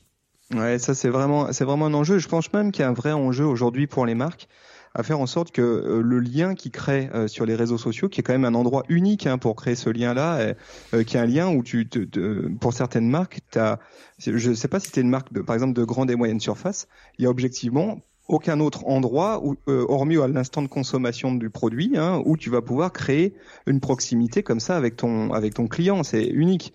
Euh, donc il y a quand même un enjeu à essayer de maintenir ça, et certaines marques le font très bien. Si tu prends euh, Michel et Augustin par exemple, la tonalité qui euh, développe sur les réseaux sociaux, elle est en cohérence avec la tonalité de ce que dit la marque sur le packaging par exemple. C'est tout à fait en cohérence. Et, et, du coup, la marque, elle a une sorte de, elle est limpide il euh, n'y a pas de dissonance. Euh, et pour euh, revenir à, la Poste, il se trouve que je connais, c'est marrant que tu parles de ça, il se trouve que je connais Patrice Hilaire qui est le big boss social media de, de la Poste, et je suis persuadé que pour lui c'est aussi un enjeu que le social media nourrisse ce qui se passe dans la vraie vie en agence La Poste et faire en sorte que on retrouve une, une cohérence de tonalité. Ouais. Bon après on va pas trop taper sur la poste parce que c'est quand même une machine qui est extrêmement lourde hein, et grosse, hein, qui est, euh, je sais pas comment ils ont de salariés dans leur bureau de poste, etc. Alors que derrière un compte social media finalement il y a pas grand monde, hein, il y a des petites équipes euh, pour gérer un compte au quotidien, alors que dans des bureaux de poste il y en a des milliers, des milliers en France. Euh, former les équipes pour avoir la même, euh, que tout le monde parle de la même manière et se dialogue de la même manière, etc. C'est c'est extrêmement, extrêmement, extrêmement compliqué euh, par rapport à des entreprises et euh, qui sont naissantes ou des entreprises qui sont full web hein, ou qui n'ont pas de magasin, qui n'ont pas de choses comme ça. Mais euh, c'est même les entreprises, je pense, qui sortent de web, du web et qui vont dans les boutiques. Et j'ai une expérience avec le slip français un jour, tu sais. Et euh, j'ai été super déçu quand je suis allé en boutique le slip français. Euh, parce que je retrouvais pas du tout l'esprit. Euh, c'était la boutique, je suis plus à Paris, tu sais, et j'avais pas du tout retrouvé l'esprit du maga de, de, ce qu'on retrouvait sur les réseaux sociaux. Et euh, je me dis, pour eux aussi, tu vois, sortir des, euh, du web et quand tu vas dans des boutiques, etc. même s'ils sont, ils ont une ou deux boutiques, c'est pas gros, c'est quand même aussi un autre défi. Hein. ils ont construit quelque chose sur les réseaux sociaux partir sur du, du retail pur, c'est aussi un défi qui est pas si simple que ça à remplir, quoi. Ouais, mais je trouve que c'est très intéressant parce que c'est un défi où tu et c'est là aussi où tu réalises que euh, le social media, les réseaux sociaux qui jusqu'à il y a euh, peut-être deux, trois ans en arrière étaient un peu un truc qu'on confiait aux stagiaires, à la stagiaire, euh, pas très sérieux, où on pouvait se permettre de faire que des blagues, etc. Eh ben, est en train de se rationaliser, on va dire, et de devenir peut-être plus utilitariste. Hein, je m'excuse, le terme est un peu moche, mais en tout cas, il commence à avoir du sens dans une expérience conso, et, plus que ça, même, il, il devient central dans l'expérience client, et du coup, il euh, c'est lui qui commence à nourrir euh, les euh, les autres points d'interaction avec le client. J'ai donné un exemple nous de, ce qu'on fait ici en agence. pour chacun de nos clients, évidemment, on gère du community management, c'est-à-dire du conversationnel, des gens qui postent des commentaires sur Facebook, sur Insta, à peu près partout. Et chaque commentaire qui rentre chez nous, qu'on traite, c'est-à-dire auquel on répond, eh bien, on le qualifie, c'est-à-dire qu'on va dire de quoi ça parle. Euh, est-ce qu'on parle d'un problème SAV Est-ce qu'on parle euh, d'un instant de consommation du produit? Est-ce qu'on parle euh, de la manière dont il est consommé? C'est consommé avec des amis, avec des potes, en famille, etc., de façon toute seule.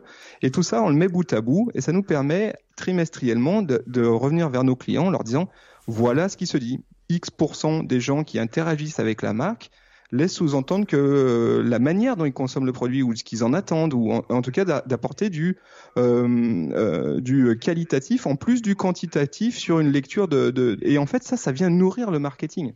Ça vient nourrir parfois la prise de, des prises de décision qui sont de dire, ben, en fait, on va réorienter notre gamme parce qu'on on, c'est pas comme ça que les gens consomment le produit. On va refaire le packaging pour que ça soit en cohérence.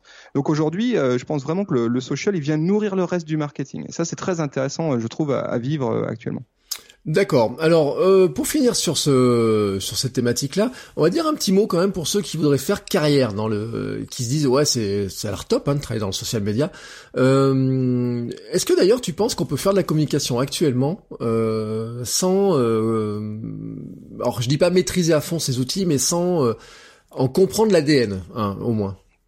Ah, je pense quand même que ça devient un impératif, hein, euh, effectivement, d'avoir de comprendre les grandes logiques. Euh, je suis, je suis d'accord, là-dessus. Ouais. Moi, j'ai cette conviction. Ouais. Euh, alors, les jeunes en sont convaincus, je pense. Euh, ce qui n'arrive pas peut-être à cerner, c'est qu'en fait, euh, le social media, c'est pas que des outils. Parce qu'on a l'impression que finalement c'est des outils sur lesquels on appuie sur des boutons et puis ça va se faire. Euh, et le sens un petit peu hein, de la discussion, c'est de dire euh, bah, il y a des logiques qui sont beaucoup beaucoup beaucoup plus importantes, hein, beaucoup plus fortes. Euh, tu dirais qu'il faut quoi comme qualité pour euh, travailler dans ce dans ce milieu-là en fait? Alors, euh, je pense que la première grosse qualité, euh, c'est celle de l'empathie. C'est-à-dire savoir, et l'empathie, c'est complexe, hein, ça, ça, ça, se travaille aussi, hein, c'est euh, savoir se mettre euh, dans la peau de l'autre.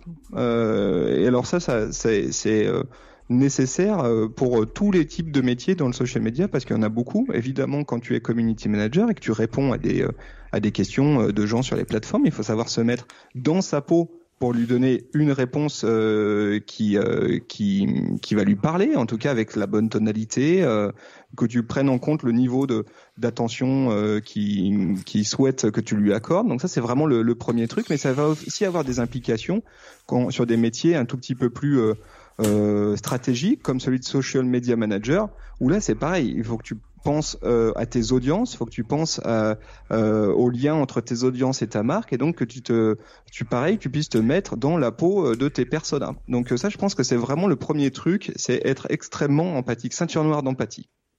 Ceinture noire d'empathie. Euh, tiens, donne-nous pour ceux qui euh, qui verraient pas la différence entre le community manager et le social media manager. Comment tu vois les deux deux postes? Ouais, alors si, si vous êtes dans une toute petite structure, vous êtes toutes les casquettes à la fois et c'est c'est canon. Vous êtes à la fois social media manager, committee manager, content manager. Euh, effectivement, il y a plein de. Après, quand on est en agence, on commence à avoir ou quand on est dans une grosse équipe social media, on va commencer à avoir des casquettes un petit peu différentes avec des niveaux de responsabilité un peu différents. Euh, le community manager, euh, c'est celui qui a vraiment son métier, c'est de répondre, d'être dans l'interaction avec la communauté. Donc, sa première tâche, c'est celle d'animer cette communauté. Donc, ça passe évidemment par les, la gestion des commentaires, et ça peut aller un petit peu plus loin sur quand, et quand vous êtes en microstructure, évidemment, vous faites beaucoup plus que ça. Vous allez créer un calendrier éditorial, ligne créer des posts, etc.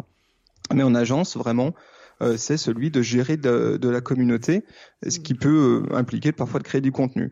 Euh, content manager, là vraiment, c'est celui qui pilote le contenu. Hein. c'est celui qui décide et qui est en interaction peut-être avec un graphiste, peut-être avec un vidéaste, et qui décide du calendrier éditorial. Qu'est-ce qu'on publie à quel moment? euh, c'est quoi la ligne éditoriale, qu'est-ce qu'on va raconter? Euh, et, euh, et, lui, il a quelque chose, il a, il a une vision un tout petit peu plus stratégique et peut-être à plus longue vue hein, sur sur un compte client. Et puis après, le social manager, c'est vraiment celui qui est le stratège hein, d'une stratégie social media, celui qui met en place une stratégie. Et lui, euh, évidemment, il va commencer à avoir une réflexion multiplateforme. Facebook, Instagram, LinkedIn, comment ça s'emboîte, quel contenu je mets dans quelle plateforme, euh, c'est qui euh, mes personnes à marketing, est-ce que là je leur parle ou là est-ce que je leur parle moyennement. Et c'est lui qui va être un peu le chef d'orchestre des... voilà, bon, c'est résumé, mais dans les faits, hein, même en agence, tout le monde fait un peu tout. Hein, c'est quand même. Euh, ouais. Non, mais c'est ce qui est intéressant, c'est de montrer la diversité. Euh, moi, j'ai, alors j'ai une tendance. Moi, j'ai des étudiantes à l'université qui montent jusqu'à bac plus 5 et je leur dis euh, visez plutôt les social médias. Euh, manager, content manager, etc. Parce que le community manager, quand même, euh, on a le sentiment, c'est oh, attention, hein, je dis pas que c'est, euh, je dévalorise pas le métier, mais euh, j'ai l'impression quand même qu'on va aller de plus en plus vers du centre d'appel, tu vois, de, de la réponse des fois qui est un peu toute faite sur des choses. et que on pourrait presque, alors je dis pas qu'on peut l'automatiser, mais on peut la scripter plus facilement, tu vois. Pour des étudiants des fois qui veulent, qui imaginent leur carrière, je trouve que euh, quand on monte un petit peu dans la stratégie, etc., ça devient quand même beaucoup plus intéressant. Oui, oui, bah c'est certain. En général, ce qui se passe quand on est euh, quand on est en agence, on commence par community manager, puis après on, on, on gravit les échelons avec l'expérience qu'on a. Quand on est chez l'annonceur, donc euh, directement chez une marque ou chez le chez une entreprise, là c'est un petit peu différent et bien souvent on va attaquer avec des postes euh, un peu plus mixtes où on va avoir plusieurs casquettes et on va non seulement gérer du commentaire et puis se poser des questions de stratégie, euh, etc. Faire un petit peu plus de tout quoi. Euh, est-ce que tu euh, as des tu vois des profils types euh, ou est-ce que tu vois que les profils finalement sont beaucoup plus mixtes que ce qu'on pourrait penser? Euh, Je viens par là pour dire que on a des entreprises et moi je les croise encore qui disent oh les réseaux sociaux c'est un truc des petits jeunes, tu vois. Euh, T'en as parlé un petit peu tout à l'heure, mais est-ce que tu vois que ça ça a quand même évolué dans la tête des des, des gens? Eh ben déjà, moi, je suis loin d'être un, un, petit jeune, hein, euh, pour commencer. Euh, moi, juste là-dessus, j'ai bientôt 40 piges, donc euh, euh, je, je me considère pas vraiment comme un jeune. Et puis, mon équipe ici, euh, Adjan, Camille, ont 30 ans passés, donc euh, moi, je crois que l'âge a pas euh, a pas forcément euh, d'impact à proprement parler. Je pense qu'il y a des gens qui sont euh, déconnectés totalement. Ils ont peut-être raté une, une, marche ou deux et aujourd'hui ils sont en stress à l'idée de rattraper le train. Il n'est pas pas compliqué à rattraper, hein, les amis. Hein. Si vous êtes à la bourre, ça peut encore se rattraper sans trop de problèmes. il faut il faut juste à un moment donné plonger dedans. Moi, moi, je crois qu'aujourd'hui les profils recherchés, que ce soit en agence ou chez l'annonce c'est pas forcément euh, des gens qui savent tout faire. Enfin, en tout cas, moi, c'est pas ma recherche. C'est pas des gens mm. qui ont une grosse technicité. Parce qu'en vrai, euh, ce métier-là, il bouge tellement vite que ce que tu sais aujourd'hui techniquement, euh, si moi je fais un break de six mois, je pense que je reviens dans six mois, je suis quasiment largué. sur l'aspect technique. Par contre, ce qu'on veut, c'est des gens qui ont la vue d'ensemble et qui sont en capacité de, de comprendre l'impact que peut avoir ce canal qui est le social media au milieu des autres canaux et comment ça s'imbrique au milieu. Euh, et ça, c'est beaucoup plus intéressant, je pense. Oui. Alors d'ailleurs, c'est pour ça que moi je disais souvent à des entreprises que le, le management, ça s'apprend. Hein, sincèrement, euh, manipuler les outils, les plateformes, etc. C'est des choses qui s'apprennent assez facilement d'ailleurs. Hein, euh, pour ceux qui, qui, ont un peu peur, mais c'est pas trop le cas de l'audience. Mais on peut dire que ça s'apprend relativement facilement et assez rapidement. En revanche, il y a des trucs qui s'apprennent pas. Et tu l'as dit hein, sur l'empathie, euh, c'est quelque chose qui ça s'apprend, mais ça se développe, mais ça met du temps à se développer parce que il y a des gens qui en manquent assez naturellement, puis il y a des gens qui sont dotés de ça plus naturellement. Et puis il y a des choses, euh, tu as parlé de stratégie, etc., que l'on n'a pas forcément quand on arrive dans une entreprise et qui souvent sont plutôt les couches, j'ai envie de dire, les plus élevées du management qui les ont. Hein, quand on parle de stratégie, quels produits vont être lancés, etc. Euh, bah, ces postes-là, euh, pour moi, elles sont quand même très très proches de la direction. Hein, dans le, surtout dans les petites structures, euh, on est quand même sur des, gens qui doivent savoir où va l'entreprise, non pas juste à la semaine ou au mois, mais vraiment sur du long terme. Ouais, tout à fait, qui sont capables aussi euh, non seulement d'avoir cette vue business et puis aussi une vue euh, plus marketing, euh, c'est-à-dire se dire ben, c'est quoi l'ADN de, de, de, ma marque, euh, c'est quoi l'ADN de mon entreprise, qu'est-ce que je défends comme valeur, euh, et qui sont capables de retransmettre ça sur les réseaux sociaux. Et là, c'est des choses où je pense que l'expertise technique ne rentre pas en ligne de compte. C'est plutôt du soit soit as, tu, potentiellement tu as déjà eu une expérience dans le, le marketing, la communication. Nous, chez nos clients bien souvent, c'est des, des, gens qu'on va trouver aujourd'hui en situation d'être euh, social media manager, par exemple, chez le client. Hein. Ils sont passés par d'autres euh, euh, marketing, et puis à un moment donné, ils font ça. Ils n'ont pas forcément une grosse expertise technique, mais ils vont avoir des partenaires qui vont leur apporter ce, ce sujet-là. Voilà. Bon, ben ça fait ça. Je pense que il y a certaines personnes, sais, qui peuvent se sentir bloquées, qui ont une expérience marketing, etc. Et je pense que ça peut aussi être intéressant pour eux de d'évoluer vers ces métiers-là. Et ce que je trouvais intéressant, c'est de dire que la technique, finalement, euh, c'est pas le plus important, et je crois que c'est de moins en moins important. Par contre, faut comprendre les rouages. Hein. C'est-à-dire que les rouages de la discussion, de l'engagement, des algorithmes, à quoi ça sert, etc. Euh, c'est quelque chose qu'il faut comprendre. Les notions aussi. Hein. Je, je crois, par exemple, sur le euh, l'importance par exemple des formats euh, entre du vertical, de l'horizontal, ce que ça implique, etc. Je pense qu'il faut avoir une culture. Hein. Euh, je sais pas si c'est le terme le plus approprié, mais moi je parle souvent de culture, de, de, de comprendre vraiment comment ça bouge. Oui, oui, tout à fait. Mais tu vois, c'est comme quand, quand, quand, pour rapporter à d'autres métiers, tu as des mecs qui vont être chefs de projet euh, digital et qui sont pas forcément des codeurs, hein, euh, mm. et par contre qui sont en capacité de piloter un projet euh, digital. Bah, je, je, pense qu'en social media, tu as aussi des métiers comme ça qui sont pas forcément des métiers de content créateur. Euh, et en général, euh, euh, la perception que vont avoir certains profils un tout petit peu largués sur ces sujets, c'est qu'on va se dire oh là là, mais moi je sais pas faire une story, oh là là, je sais pas comment on fait une vidéo où on se filme à la première personne, j'ai pas le matos, je sais pas faire. Ça c'est un autre métier, c'est celui de content creator. parfois tu peux être community manager et content creator, social manager et content euh, euh, creator, mais c'est pas c'est pas le même métier. Voilà. Alors, ce qui est difficile, eh bien effectivement, c'est que ceux qui sont dans les toutes petites structures, eux, ils font tous les métiers. Eh oui, tout à fait. Et c'est euh, bien, ils apprennent plein de trucs, c'est génial. Non, ça, je trouve que c'est une expérience euh, folle parce que tu, euh, si, si tu arrives à, à créer le, la confiance avec euh, avec tes patrons, tu peux vraiment arriver à, à, être très très proche des, des prises de décision stratégiques et en même temps t'éclater en faisant plein de choses et parfois des choses très créatives, très terre à terre. C'est, c'est génial. Ouais, effectivement. Euh, dans les toutes petites structures, hein, c'est euh, et puis enfin il y a des structures hein, dans lesquelles euh, à même avoir des budgets pour le faire. Moi j'ai vu des structures qui n'ont pas beaucoup de budget. J'ai vu des structures aussi euh, où euh, ben, ça ça revenait un petit peu à ce que je disais, hein, où le patron finalement est le social euh, media manager, ou on peut l'appeler comment, ou des fois même le content, tu vois. Enfin j'ai vu des patrons qui, qui m'appelaient me dire moi je vais faire de la vidéo pour incarner mon entreprise parce que c'est un élément qui est important quand même. C'est comment est-ce que on incarne l'entreprise euh, tu vois, quand tu fais du, du texte ou de la, des choses comme ça, c'est facile. Mais quand on doit mettre des gens pour parler, pour échanger, par exemple du live, je sais pas si vous faites du live avec vos, avec vos clients. Ouais, ça nous arrive. Ouais. Mais à un moment donné, la personne qui doit prendre la parole pour une entreprise, euh, si par exemple je vends du, euh, je suis dans une grande entreprise qui ferait du, euh, je sais pas, du chocolat par exemple, euh, et que je suis un responsable marketing, est-ce que je suis la bonne personne pour parler? Comment, qui va parler, etc. C'est pas si évident que ça quand même. Hein. Ouais, ouais, bah là c'est vrai que il faut quand tu une agence, il faut que tu fasses un petit peu euh, l'état des lieux des forces en présence, on va dire, et tu te dises tiens, euh, là j'ai un super profil, je peux le, on peut le mettre à profit. Euh, et puis parfois, eh ben il faut trouver des, des subterfuges parce que tu vas pas avoir la bonne personne à disposition. donc soit tu peux faire rentrer dans la boucle quelqu'un d'autre, hein, tu peux avoir quelqu'un qui vient incarner ponctuellement la marque hein, sur une web série. Tu vas faire venir un personnage, par exemple, c'est des choses envisageables, ou lui faire prendre la, parole peut-être sur d'autres biais. Tu vois, on parle de podcast. Nous deux, on est euh, podcasteurs, on, kiffe ce format. Parfois, le format, c'est pas c'est pas toujours celui de la vidéo. Euh, ça peut être d'autres et il y a, y a, des formats sur lesquels euh, nos interlocuteurs sont parfois plus à l'aise que d'autres. Oui. Alors je renvoie d'ailleurs, vous avez fait un épisode très intéressant sur le podcast, notamment sur les marques de luxe en podcast. Hein. vous pouvez parler de, de, certains exemples dans le luxe, hein. euh, Hermès, hein, il me semble.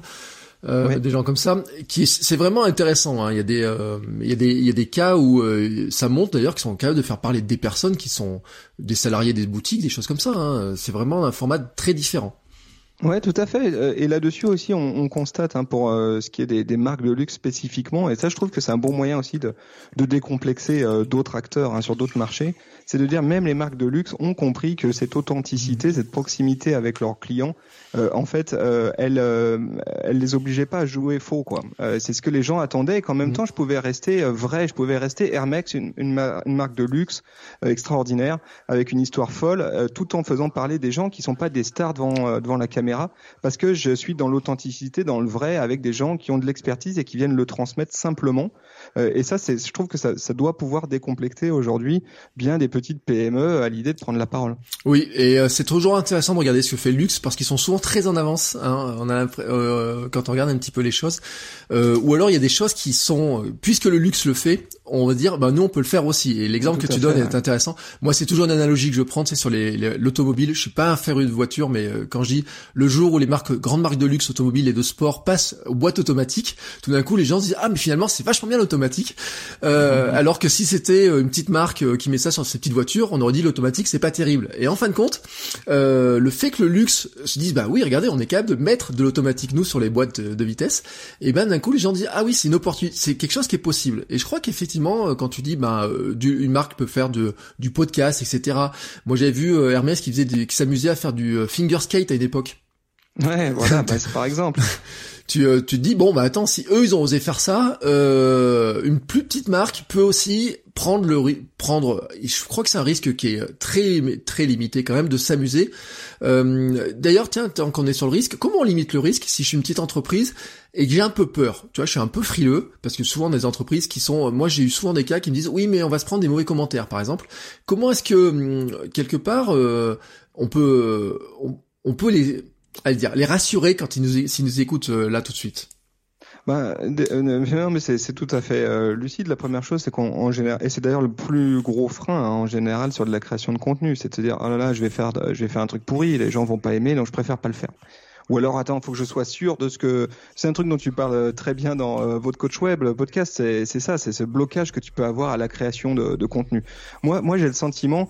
Euh, J'aime bien ce que dit. Euh, euh, je vais sortir le gros gourou là. Attention, hein, Gary Vaynerchuk quand il dit il faut arrêter de, faut arrêter de communiquer, il faut documenter. Mm. En fait, ça, j'adore cette idée parce que justement, elle laisse sous-entendre que quand tu communiques, ben, tu dois te poser plein de questions sur le détail, le côté papier glacé de tes productions, euh, de ce que tu vas faire en vidéo, de ce que tu vas faire en, podcast.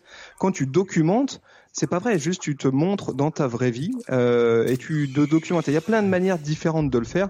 Donc euh, je pense qu'il faut peut-être juste arrêter de regarder exactement ce que font les les autres, etc. Et se dire juste comment je peux raconter mon truc simplement.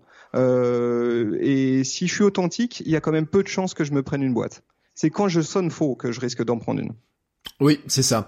Euh, et la documentation passe par plein de trucs hein, pour les entreprises, les petites entreprises notamment. Moi, je dis souvent, euh, et je l'ai donné le conseil il y a pas si longtemps que ça à une entreprise en lui disant, mais on aurait juste envie, euh, t'as une petite usine qui fabrique des produits pour toi, tu pourquoi tu vas pas filmer juste euh, Exactement. Un, bout de truc quoi?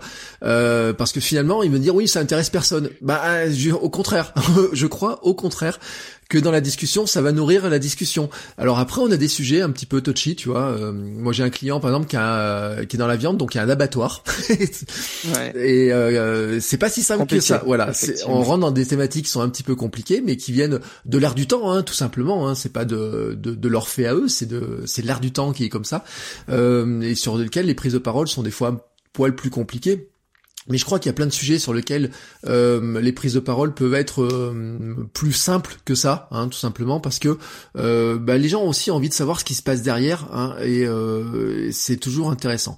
Bon, euh, bah je crois que euh, on a fait un bon petit tour. Hein. Je sais pas si euh, tu voyais quelque chose à rajouter. Euh... Oh là là, on pourrait en parler pendant des. Euh, non, c'était c'était top, super conversation. Je te, je te remercie beaucoup. on pourrait en parler pendant des, des jours et des jours, je pense. Oui, alors en plus c'est quelque chose qui ne cesse d'évoluer. Euh, on l'a dit hein, dans une qualité pour ceux qui veulent travailler dans ce domaine-là, c'est de faire de la veille.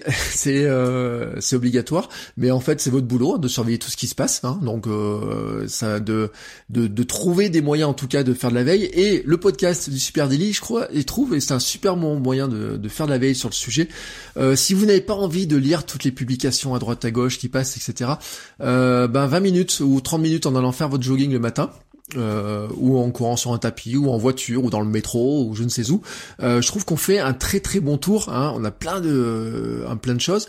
En plus, vous êtes diffusé à partir de 9h, hein, t'as dit, vous enregistrez on enregistre à 9h, donc euh, sur le coup des 10 heures, euh, on est on est en ligne à peu près, euh, mais mais il y en a tous les jours. Donc c'est vrai que si tu fais ta vaisselle le soir, tu peux, mm. et au, petit déj, au petit déj pour ton footing, tu as celui de la veille. Donc ouais. Et moi j'en ai, écouté trois ce week-end. J'avais loupé votre série de l'été. Puis en fait, alors ce qui se passe, et je le dis, hein, c'est que je regarde les titres des épisodes et puis je me dis ah celui-là il me plaît pas, celui-là il me plaît pas, celui-là il me plaît, celui-là tiens je vais me laisser tenter, etc. Mais t'as raison, c'est très bien Bertrand, tu pioches et, et, nous ça nous va en fait. On est on, on on sait très bien que embarquer des gens, il euh, y, en a hein, et on les remercie, hein, qui nous écoutent tous les jours, ce qui est énorme quand on y pense. Euh, mais euh, venez nous écouter, venez piocher ce qui vous intéresse et, et, parfois t'es pas intéressé par tout, c'est bien normal. Mais c'est énorme et j'ai quelqu'un, j'ai plusieurs personnes déjà qui m'ont dit qu'ils m'avaient pris en cours de route et qui avaient écouté, bah des fois les, alors maintenant c'est 400 et quelques épisodes, hein, qui avaient écouté 200 épisodes presque d'affilée. Ouais, non mais je suis sûr que certains le font avec vous. Rappelle-moi combien d'épisodes vous avez fait? Euh, je crois qu'on est 240, quelque chose comme ça à peu près. 240, oui. C'est la magie du quotidien, c'est que les chiffres augmentent extrêmement vite. Ça va très très vite et, et, hormis les chiffres qui augmentent, c'est vrai que tu as l'occasion aussi de dire beaucoup de choses, euh, de parler de plein de sujets. Ça c'est vrai que c'est une grosse une grosse richesse. Souvent on nous pose la question, je pense à toi d'ailleurs, on, on, te fait la même, c'est mais tu arrives à trouver un sujet euh, tous les jours? Euh, et ben nous en fait on en a euh, on en a des tonnes en stock euh, sur notre Trello comme je disais tout à l'heure et qu'on attend juste le bon moment pour les sortir, mais on a on a plein de choses à raconter. Ouais. Allez pour finir. Tiens, on a parlé de l'outil sur lequel vous hébergez le podcast, donc c'est Simplecast. Euh, un outil pour toi qui te semble indispensable dans votre métier pour gérer euh, les réseaux sociaux et, euh, et, vraiment qui vous fait vraiment gagner du temps. Alors, je pense qu'il faut une, à un moment donné, il faut se professionnaliser et avoir des outils de gestion des réseaux sociaux. C'est comme ça. Il y a des outils tierces qui permettent de faire des choses que les plateformes ne peuvent pas faire nativement. Euh, il y en a plein. Il y en a, il y en a des très connus hein, comme Hootsuite. Euh, je pense qu'à peu près tout le monde connaît. Euh, il y a Buffer et puis il y a Agorapulse que nous on utilise. Alors encore une fois, c'est pas c'est pas un outil c'est pas un outil qu'on on l'utilise et qu'on recommande plus qu'un autre. Même si on l'utilise, du coup on, on l'aime bien. On en a benchmarké un certain nombre. Il nous va bien il va pas forcément à tout le monde, euh, mais en tout cas un outil comme ça qui permet de centraliser euh, ces différents comptes réseaux sociaux en une même plateforme.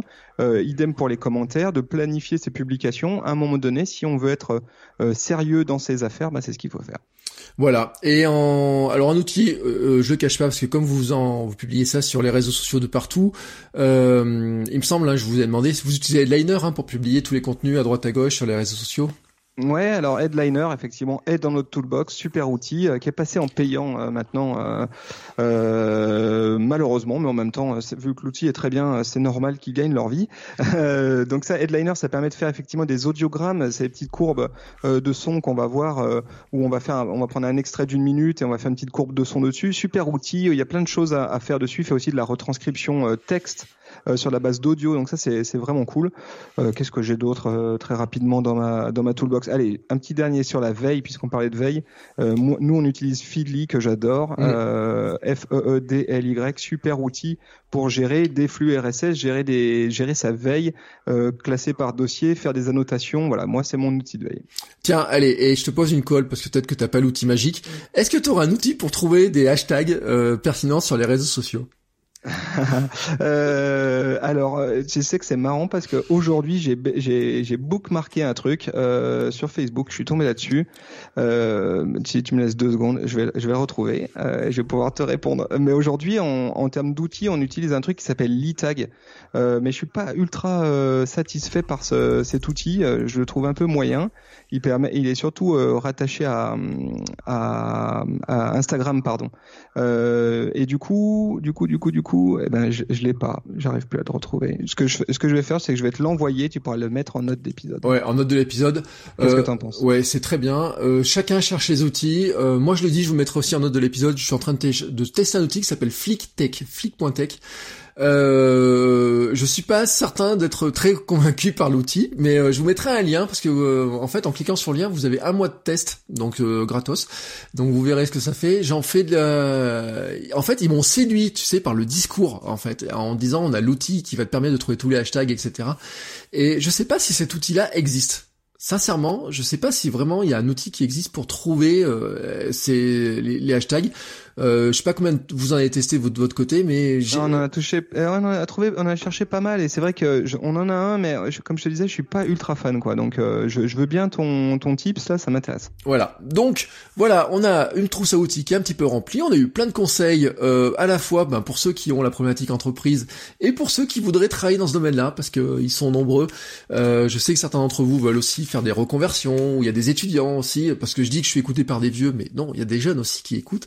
Certains sont des étudiants, etc. Donc ils se demandent, ils se disent mais comment on va se faire embaucher? Comment est-ce qu'on pourrait se faire embaucher chez les super natifs d'ailleurs? Parce que euh, vous avez embauché, euh, vous embauchez régulièrement, j'imagine. Ouais. Euh, bah, bah, tiens, je, je lâche un email job at supernative.com. Euh, voilà, si vous voulez nous envoyer votre candidature, on est preneur.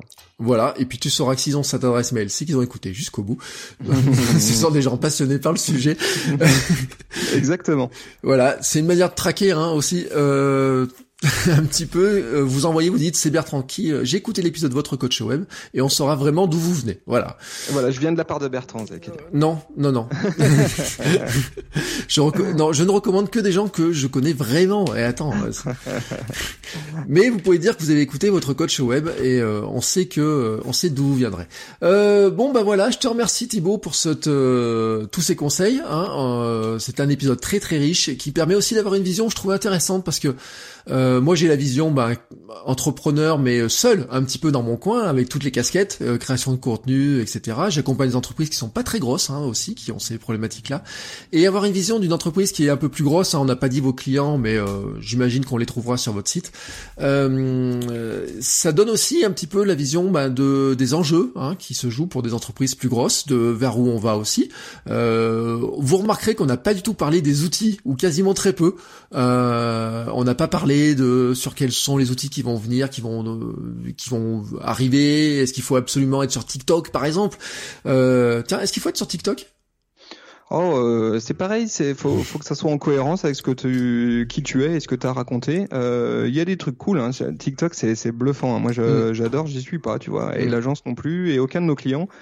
Par contre, euh, j'y vais avec plaisir parce que je trouve que c'est euh, c'est Mm. là qu'on trouve les euh, créateurs de contenu euh, de demain. C'est génial ce qu'ils font. Ouais, et comme je disais il y a la semaine dernière, euh, le PSG a annoncé le, un de ses transferts sur TikTok, Tout à fait. Ouais. ouverture de compte avec un nouveau transfert, alors qu'il n'est pas le joueur, euh, c'est pas comme s'ils annonçaient la venue d'un très gros, très très gros joueur, mais quand même qui est un joueur qui leur a coûté un peu d'argent.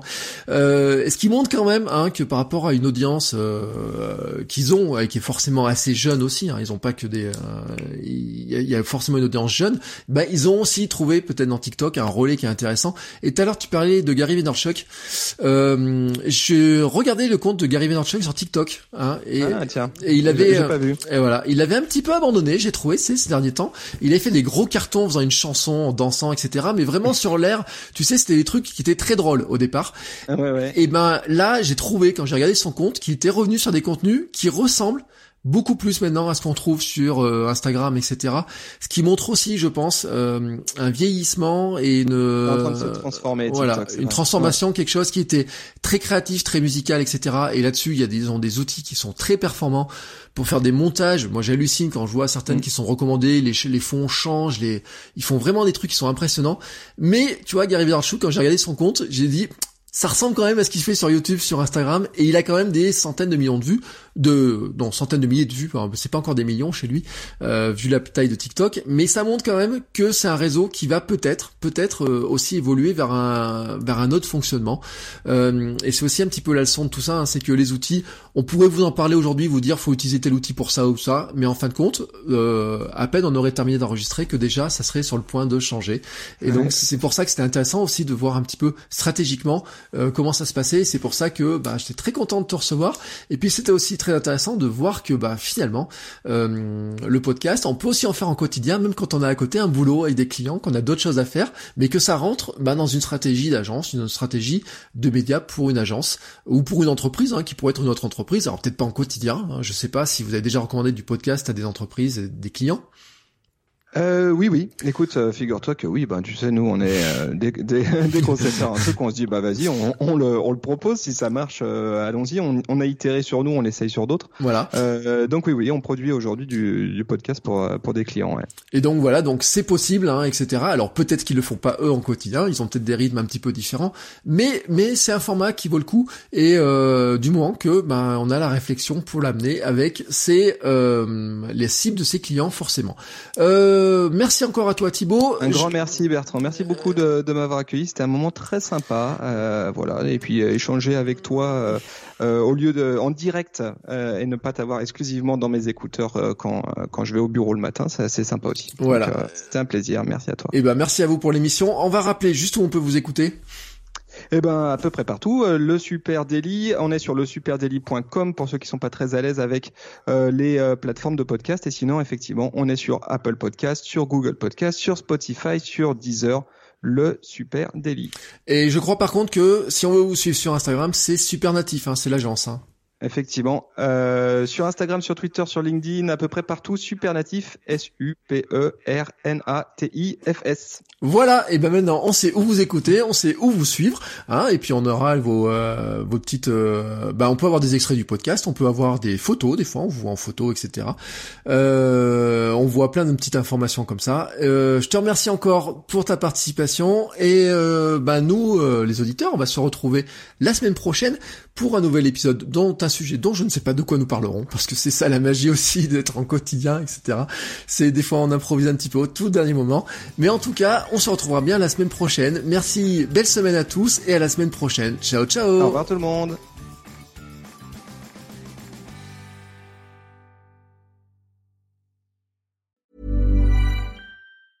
Even when we're on a budget, we still deserve nice things. Quince is a place to scoop up stunning high-end goods for 50 to 80% less than similar brands. They have buttery soft cashmere sweaters starting at $50, luxurious Italian leather bags, and so much more. Plus, Quince only works with factories that use safe, ethical, and responsible manufacturing. Get the high-end goods you'll love without the high price tag with Quince. Go to quince.com/style for free shipping and 365-day returns.